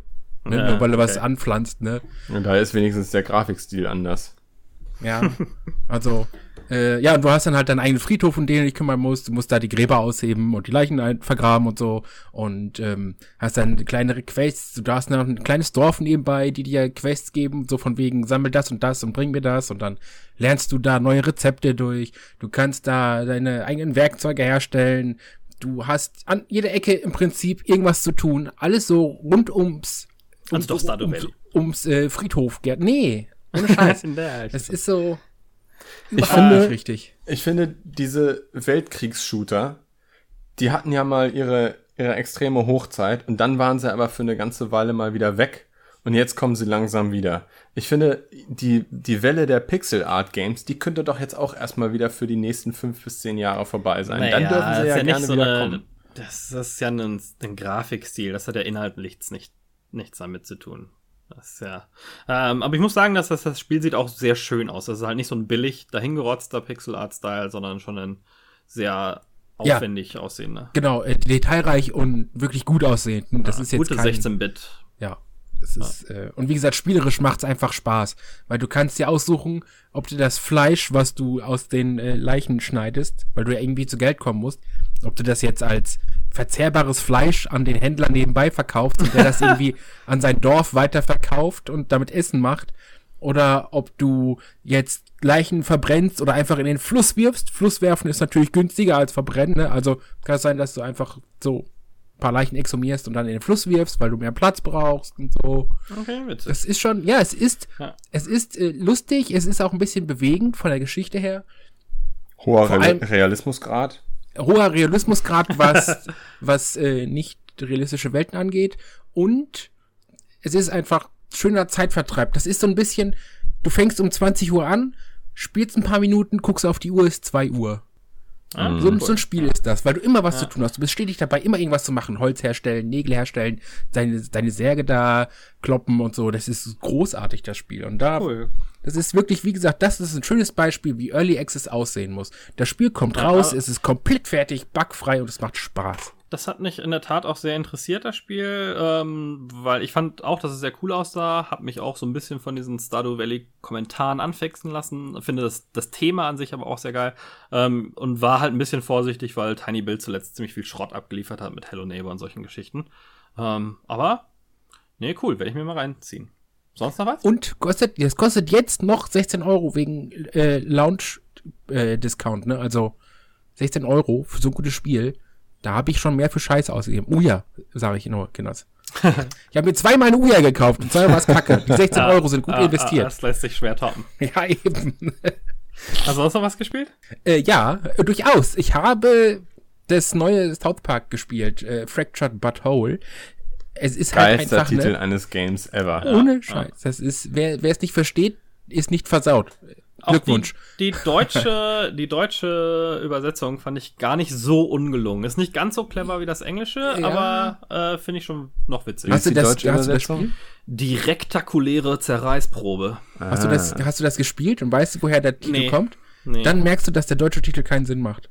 Also der englische ist schon perfekt. Der ja, funktioniert. Weil es um diese, ähm, weil es um diese Superhelden gibt, ne? Und diese Superheldengruppierungen, oder? Nee, also soll ich das spoilern? Das Spiel ist noch relativ Nee, dann spoil das mal nicht. Ja, auf jeden Fall. Wenn ihr spielt das und dann merkt ihr, warum der englische Titel passt, aber der deutsche nicht. Egal. Jedenfalls habe ich das gespielt. Es ist das, das gleiche Gameplay wie beim ersten Stick of Truth auch schon. Nur ein bisschen ausgefeilter. Die Grafik ist ein bisschen besser. Es läuft ein bisschen flüssiger. Äh, ja. Der Humor ist genauso. Die Story ist genauso. Es ist halt so, als wenn man sich eine South Park Folge anguckt, die zehn Stunden geht. Großartige so Taktikkomponente, ne? Wo ja, man so ein, so ein Board genau. quasi hat, wo man die äh, Charaktere Genau, das bewegt. ist jetzt so ein bisschen Position abhängig. Da musst du halt genau aufpassen, wo du wen hinsetzt, sonst kann der andere nicht mehr angreifen und so. Aber ähm, ich fand das eine gelungene und gute Abwechslung. Und wie gesagt, RPG gehen immer. Es ist egal, ob jetzt South Park oder was weiß ich wer. Und wenn es irgendwie Heidi wäre, ne? RPGs gehen immer. Das Heidi RPG. Das, Heidi, ja, das Heidi RPG. Das ist eins von Early den Spielen, die wir in ja, Early Kickstarter. Access packen. Ja. nee, ich glaube, das wäre eher was für Patreon. Da muss, ah, muss äh, Heiko dann nochmal recherchieren. Alles klar. Ein Porn-RPG. Heiko Gut. Bronn. Falco Bronn. Alles klar. Hätten wir das auch geklärt. Nee, äh, hier, Fractured But Whole kann man auch mal kaufen und spielen. Ist klasse. Finde ich sehr gut. Und dann habe ich noch an mir gespielt, aber das gehört hier nicht hin. So, das wird Alex. mittlerweile zum Running Gag, ne? Ähm, ja. Das ist, vergeht keine Woche, in der Marc nicht an sich selbst spielt. Ich wollte gerade sagen, was ist da ein Problem? Aber das gehört hier nicht hin. ähm, nicht. Was habe ich zuletzt gespielt? Äh, Witcher 3, mal wieder ein bisschen mehr. Wahnsinnig fantastisches, großartiges Spiel, aber es ist schon alles über dieses Spiel gesagt worden. Ähm, ich bin, ich bin mal wieder total geflasht und ich bin jetzt auch relativ weit. Also ich bin jetzt Level 18 oder so. Ähm, ich musste nicht nochmal neu anfangen, sondern ich habe mich da wieder reingefuchst. Und ich, ich werde das jetzt durchziehen. Ich werde jetzt, ähm, ich, ich, will das jetzt durchspielen. Nicht mehr heute Abend, irgendwann der, der, nächsten Monate und Jahre. Ah, Jahre. Da, ja, ja, Jahre. Also wenn ich an die DLCs denke, die dann auch noch kommen, die ja ungefähr so lang sein sollen wie ein, wie ein anderes Spiel, ähm, dann läuft es mir schon kalt den Rücken runter, aber Bock habe ich schon drauf, weil es einfach eine, eine großartige Welt ist. Sieht, obwohl es mittlerweile nicht mehr so ganz taufrisch ist, sieht es ja. immer noch gut aus. Das Einzige, was mich halt echt unfassbar nervt, ähm, Heute ist irgendwie so, eine, so, so ein bisschen so eine Negativfolge. Ich bin ja eigentlich so ein Sonnenscheinchen, aber heute ist so eine Negativfolge. Sonnenscheinchen. ähm, ne, was, mich, was mich echt ein bisschen nervt, ist das, ähm, das Inventarmanagement. Ich ich weiß nicht genau, äh, wer auf dieser oh, Welt ja. auf Inventarmanagement in RPGs abfährt. Ist ja schon besser geworden. Ja. Ein paar Patches, aber ja. Aber, pff, naja, gut. ähm, dann habe ich ein ganz kleines bisschen Ghost Recon Wildlands gespielt, tatsächlich auch mal wieder alleine und in der Gruppe. Ähm, und habe festgestellt, ja, alleine macht das richtig Spaß, in der Gruppe kann es ein bisschen anstrengend werden. Und wir sind schon wieder etliche Male gescheitert, weil die Person, die man retten sollte, dann doch erschossen wurde. Ähm, und zwar nicht von einem der NPCs, sondern von einem meiner Mitspieler. Ja, ja es kommt davon, wenn man mit Idioten spielt. Soweit würde ich gar nicht gehen wollen. ähm, aber Hast du das auf PC oder auf der PlayStation 4? PC. Ah. Ja. Okay. Ähm, aber sie sind, sie sind schießwütig. Ja, alle Grambos. Schießwütig, ja. Ähm, dann habe ich Sniper Elite 4 im Humble Monthly bekommen. Mhm. Das ist tatsächlich mal das erste Level mal ein bisschen gespielt. Das ist so ein Spiel, das würde ich gerne noch mehr mögen, als ich es mag. Also ich, ja, ja, ist bei mir auch so. Ich finde es ganz cool und ich finde der vierte Teil, ach, ich fand auch den zweiten und dritten Teil, die sahen beide schon ganz okay aus. Der vierte Teil sieht sogar noch mal ein bisschen zeitgemäßer aus, ist jetzt trotzdem nicht setzt jetzt nicht unbedingt die, die Messlatte wesentlich höher. Aber ähm, so ein bisschen wie Hitman, wo ich mir wünsche, ich hätte die Geduld. Ja, genau. Ganz genau. Aber im Gegensatz zu Hitman hat es halt einen Zweispieler-Koop und das werde ich ah. dann irgendwann mal mit meinem Bruder angehen. Ja, aber ich habe es auch vor kurzem installiert. Lass mich mal wissen, wenn du mal irgendwie reinschnuppern möchtest. Ja, können wir auch sehr gerne machen. Ähm, also grundsätzlich ja erstmal ein solides Spiel. Ja. Aber kommt wahrscheinlich nicht in meine Top 10. So, und dann ich habe ja gesagt, das ist jetzt eher eine negative Folge. Ähm, ich muss jetzt noch ein kleines bisschen negativer werden und vielleicht trete ich hier jetzt auch eine, eine epische Diskussion los. Ich habe mir Fallout 4 gekauft. Ach, fick dich doch. Du willst mir jetzt noch nicht erzählen, dass Fallout 4 eine schlechte Erfahrung ist. Für 8,88 Euro. Und ich finde Geschenkt. echt nervig. Ich finde es richtig, richtig nervig. Also, ich meine, ne, das Problem ist vielleicht auch, ich vergleiche das mit guten Spielen. Ähm, und da sieht's halt, schneidet es halt nicht ansatzweise so gut ab. Ähm, es ist, Was du für ein Penis. es hat, es, es hat echt stokelige Animationen. Also ich spiele ja ganz gerne, wenn ich meinem Charakter über die Schulter gucke. Oh ja, hast du Third-Person-Modus geschaltet. Das ist schon mal der erste Fehler. Alter, ich habe diese, ich habe diese, diese riesig fette äh, Power Armor angezogen und er läuft halt so, als hätte er nur eine Unterhose an oder beziehungsweise sie läuft so. Ähm, du, du trägst diese Power Armor und auf einmal werden die die Schritte total comichaft lang. Weil die Power Armor so viel Power hat, dass sie dich nach vorne Ken, propellt. kennst du dieses, kennst du dieses Spiel oder kennt ihr dieses Spiel, wo man diesen, diesen Sprinter von der Seite sieht und man kann dann seine, seine einzelnen Gliedmaßen mit vier Tasten auf der Tastatur bewegen? Quop? Quop. Sie läuft genauso wie bei Quop. Ach, Quatsch. Total, total. Ach, Quatsch. Vielleicht ein bisschen doof, die Animation, aber das ist doch nicht wie bei Quop. Macht, reißt mich komplett raus. Ähm, Du hast ja keine Ahnung, was dann, ist. dann äh, kann ich einfach nicht fassen. Wann ist dieses Spiel rausgekommen? 2017? Ich glaube 2017. Ich kann nicht fassen, dass die einen Ladebildschirm haben zwischen draußen und drinnen. What? Du, Und du, vor allem, betrittst, wie lange, ne? du betrittst die lang. Gebäude und du hast einen ewig langen Ladebildschirm. Was ist denn da los? So lange das auch nicht. Aber es ist trotzdem al alleine die Tatsache, alleine die Tatsache, dass es einen Ladebildschirm gibt und die jetzt für das nächste Fallout auch noch nicht auf eine neue Engine umsteigen, Ja. lässt mich halt Ja, es ist halt immer noch diese Gamebryo-Scheiße. Ja, die, die Engine ist einfach so unfassbar kacke. Äh, Die, die Engine fand ich schon vor zehn Jahren scheiße. Und die benutzen die immer noch. Ähm, und dann, also, ne, das, das, was ich bei Witcher schon scheiße finde, was aber bei Fallout 4 noch schlimmer ist, das Items einsammeln ist ja sowas von nervig. Also, es kann ja dann durchaus mal sein, dass du echt ein wichtiges und gutes Item in Schrank Nummer 730 in einem Raum mit 1000 Schränken findest. Nee, nee, nee, nee, nee. Es ist unfassbar beknackt. Du siehst nicht mal, was du schon durchsucht hast, außer dass die Schublade vielleicht so ein kleines bisschen aufgezogen ist. Bei Witcher 3 kannst du dir wenigstens noch mit seiner total realistischen Witcher-Sicht anzeigen lassen, welche Items du noch nicht durchsucht hast. Aber bei Fallout 4 geht das halt nicht. Und das macht das Spiel so. Macht das Spiel so zäh und nervig. Ich, ich, das ist echt so ein, ich will das wirklich lieben. Ich finde die Atmosphäre toll und ich habe von so vielen Leuten gehört, dass es ein großartiges Spiel sein kann. Aber diese ganzen Sachen, die machen es in Summe so unerträglich, dass ich das, ich, ich kann das nicht spielen. Geht mir, Das ist ich, ein ich kann bisschen nicht. Bethesda, ich. Ja, aber ich, ich kann nicht da nachvollziehen. Ich finde das auch nicht gut. Ich weiß nicht warum, aber mich hat's auch nicht gefesselt. Ich habe eine kleine Anekdote zu Fallout 4. Wenn ich die erzählen darf, dann. Lass mich einmal, einmal noch mal ganz Äh, ja, kurz, genau. einmal noch mal ganz kurz, um das zu Ende zu bringen. Ich finde diese diese vielbeschworene Immersion oder dieser dieser Sog, den ein Spiel auslösen kann, wenn es dich richtig fesselt, der ist so fragil, der ist so zerbrechlich und einzelne Sachen, vermeintliche Kleinigkeiten. Ich glaube, unterschiedliche Leute sind dafür unterschiedlich sensibel, aber Kleinigkeiten können dich da total rausreißen. Und Fallout 4 ist für mich das, das perfekte Beispiel genau dafür. Gesichtsanimationen, Charakteranimationen, ähm, die, die, die, Atmosphäre ist super, aber diese Sachen reißen mich da raus und ich kann es einfach nicht genießen. So, jetzt deine Anekdote, Marc. Ja, ich versuche es ja auch äh, relativ kurz und lustig zu halten.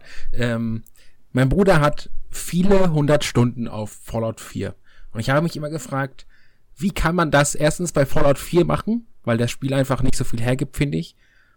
Und vor allem, was macht man in so vielen hundert Stunden die ganze Zeit in einem Spiel wie Fallout? Ich glaube, Jetzt- der hat einfach, der hat einfach YouTube-Videos geguckt ja, oder ja, Netflix und das Spiel war noch an. Quatsch! Nee, nee, pass auf.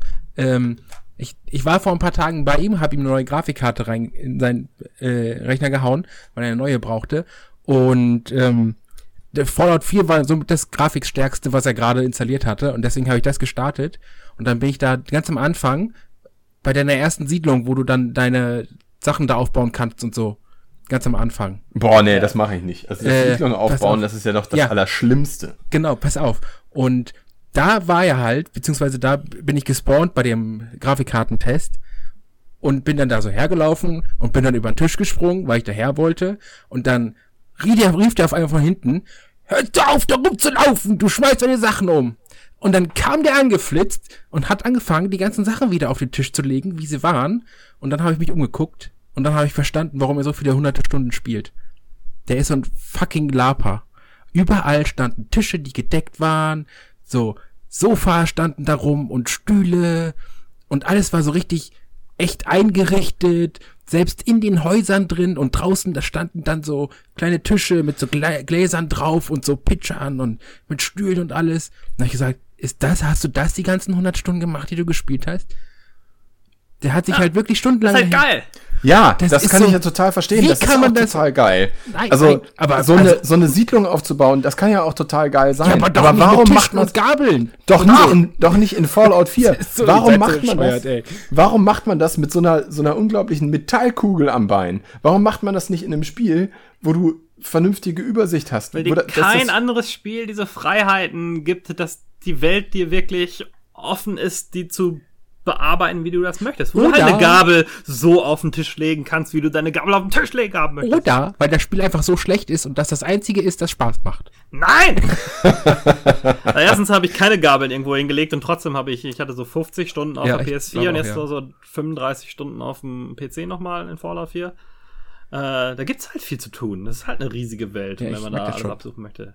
Ja. Ja, ihr habt alle keine Ahnung, ja. Und und äh, da gibt mir, da gibt mir die Spielerwelt ja auch äh, recht. Das ist eines der bestverkauftesten, populärsten Spiele des Absolut. Und es, mir, mir bricht auch echt das Herz, dass ich das nicht so geil finden kann, wie ich es gerne finden möchte.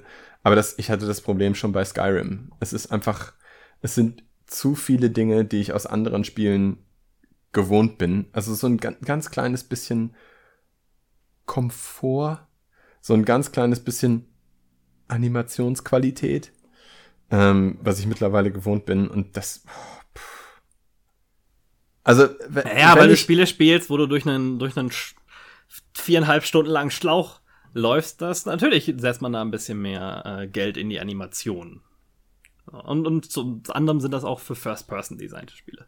Ja, ne, da, ja, das ist, also ich meine, äh, du siehst aber trotzdem in diesem Spiel extrem viele NPCs und das ist ja nun, also die Interaktion mit NPCs, die ist ja nun kein, kein unwichtiger Teil dieses Spiels. Ich hätte mir gewünscht, dass sie da dann vielleicht doch noch mal ein kleines bisschen mehr Wert drauf legen, dass sich das Ganze Ja. auch ein bisschen lebensecht Ich gebe ja zu, dass ich, dass das ein paar Schwächen hat, aber ähm, es gibt halt auch nicht wirklich viele andere Spiele, die so umfangreich sind und dir solche Freiheiten bieten. Ja, das stimmt. Naja, Gut. Gut, was hast du denn noch gespielt? Außer den äh, Dekorierungssimulator. Habe ich doch schon gesagt. also das ist die die Fallhöhe ist halt auch extrem hoch, wenn du wenn du von Witcher 3 kommst, ne? Die die können das alles Ah. und können das alles besser. Okay, du kannst keine Gabeln irgendwo hinlegen, das stimmt. Ja, Und das Inter äh, äh, das das Inventar ist auch hart nervig, aber ansonsten macht's halt einfach alles irgendwo ein Stück weit besser. Ja. Ja Einiges, sogar nicht abschreiben. Falco, bei dir bin ich auch neugierig. Was hast du gespielt? So, was habe ich denn gespielt? Witcher 3 habe ich nicht gespielt. Ähm, ich, hatte, ich hatte ja nochmal neu angefangen Mhm. und habe da jetzt auch nochmal 20 Stunden reingepackt. Ähm, aber das hat sich jetzt so ein bisschen verlaufen. Ich wollte viele so alte Sachen nochmal mal nachholen, die sich da so ein bisschen versackt haben. Ich habe Final Fantasy 6 angefangen. Bin da nicht so wirklich weit gekommen. Ich habe Diablo 1 viel gespielt. Oha. Kick mal. Ja. Und zwar, äh, was ich sehr empfehlen kann, mit dem Belzebub-Mod. Und zwar ähm, macht das das Spiel echt, echt gut spielbar nach heutigen Standards. Ähm, erstens macht, gibt es dir eine freie Auflösung. Du kannst es also auch in hochaufgelöst dann spielen und siehst dann entsprechend mehr. Hat ein paar Komfortfunktionen, wie die Laufgeschwindigkeit in der Stadt um 100% zu erhöhen.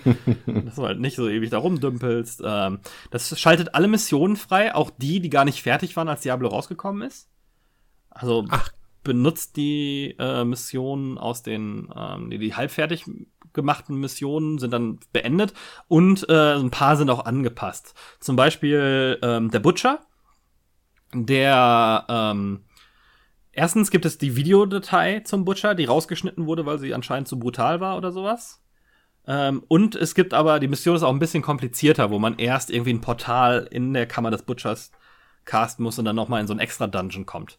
Zusätzlich tauchen immer alle Missionen auf, ähm, wo es ja früher random war. Das ist dann von den, ich glaube, es hatte so fünf, sechs Quests das Spiel und dann wurden halt irgendwie zwei oder drei kamen dann vor. Äh, also man konnte ja damals auch ein Playthrough haben, in dem der Butcher nicht vorkam. Ja. Ähm, und das ist geändert. Plus es spielt sich dann mehr ähm, wie der Multiplayer. Das, also, du kriegst alle Items, die du auch im Multiplayer finden könntest. Du kannst ähm, es gibt keine Safe Games mehr, sondern du respawnst mit deinem Charakter und ein paar andere Sachen noch. Spielt sich echt ganz gut, wobei ich bin jetzt dann auch irgendwie äh, äh, in dem äh, in, dem, in diesem gruftmäßigen Bereich und jetzt wird schon arg träge und vor allen Dingen ist es lange, bevor ich wieder irgendwie einen Shortcut freischalte. Ich habe jetzt gerade den, wo man aus diesem Grab wieder rauskommt, freigeschaltet und jetzt habe ich eigentlich ehrlich gesagt nicht so Bock, irgendwie zwei Stunden am Stück zu spielen, um dann den, den nächsten Shortcut freizuschalten. Und jedes Mal, wenn man wieder weiterspielt, fängt man dann wieder draußen an und muss sich wieder bis dahin weiterspielen, weil die Bereiche ja alle resettet sind Mhm, und neu, neu generiert Ja, ja. sind. Und das ist mir ein bisschen zu nervig. Deswegen ist es jetzt so ein bisschen versackt. Und ich habe stattdessen ähm, Shadow of War angefangen zu spielen.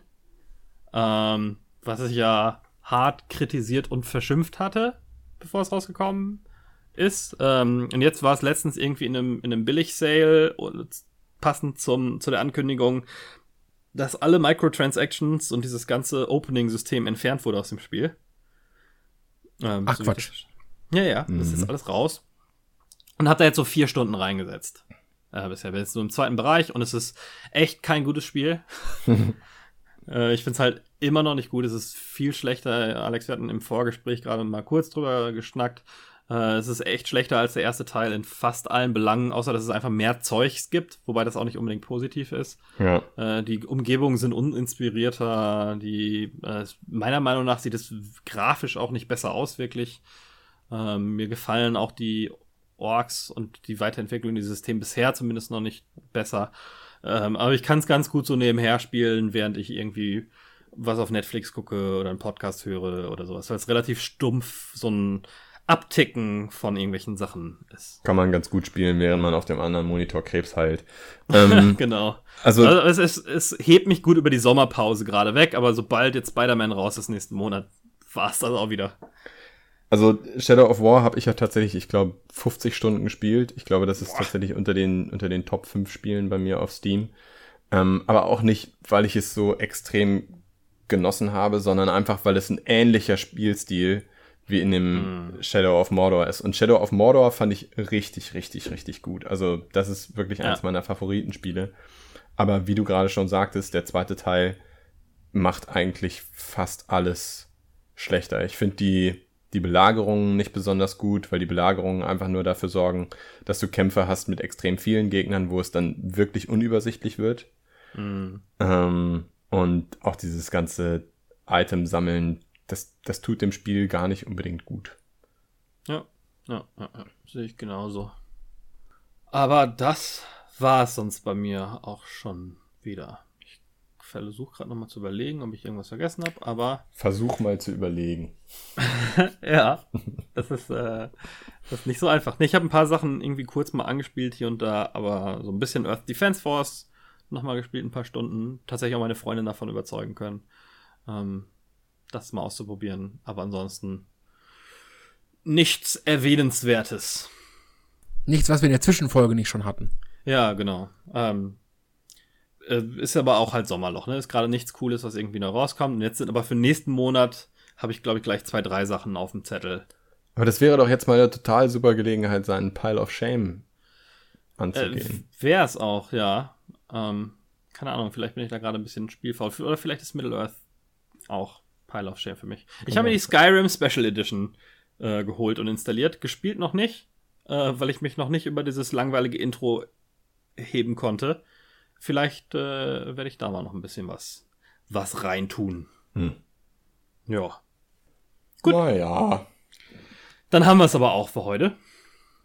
Ja, ich denke auch. Ähm, Es hat mich sehr gefreut, dass ihr dabei gewesen seid.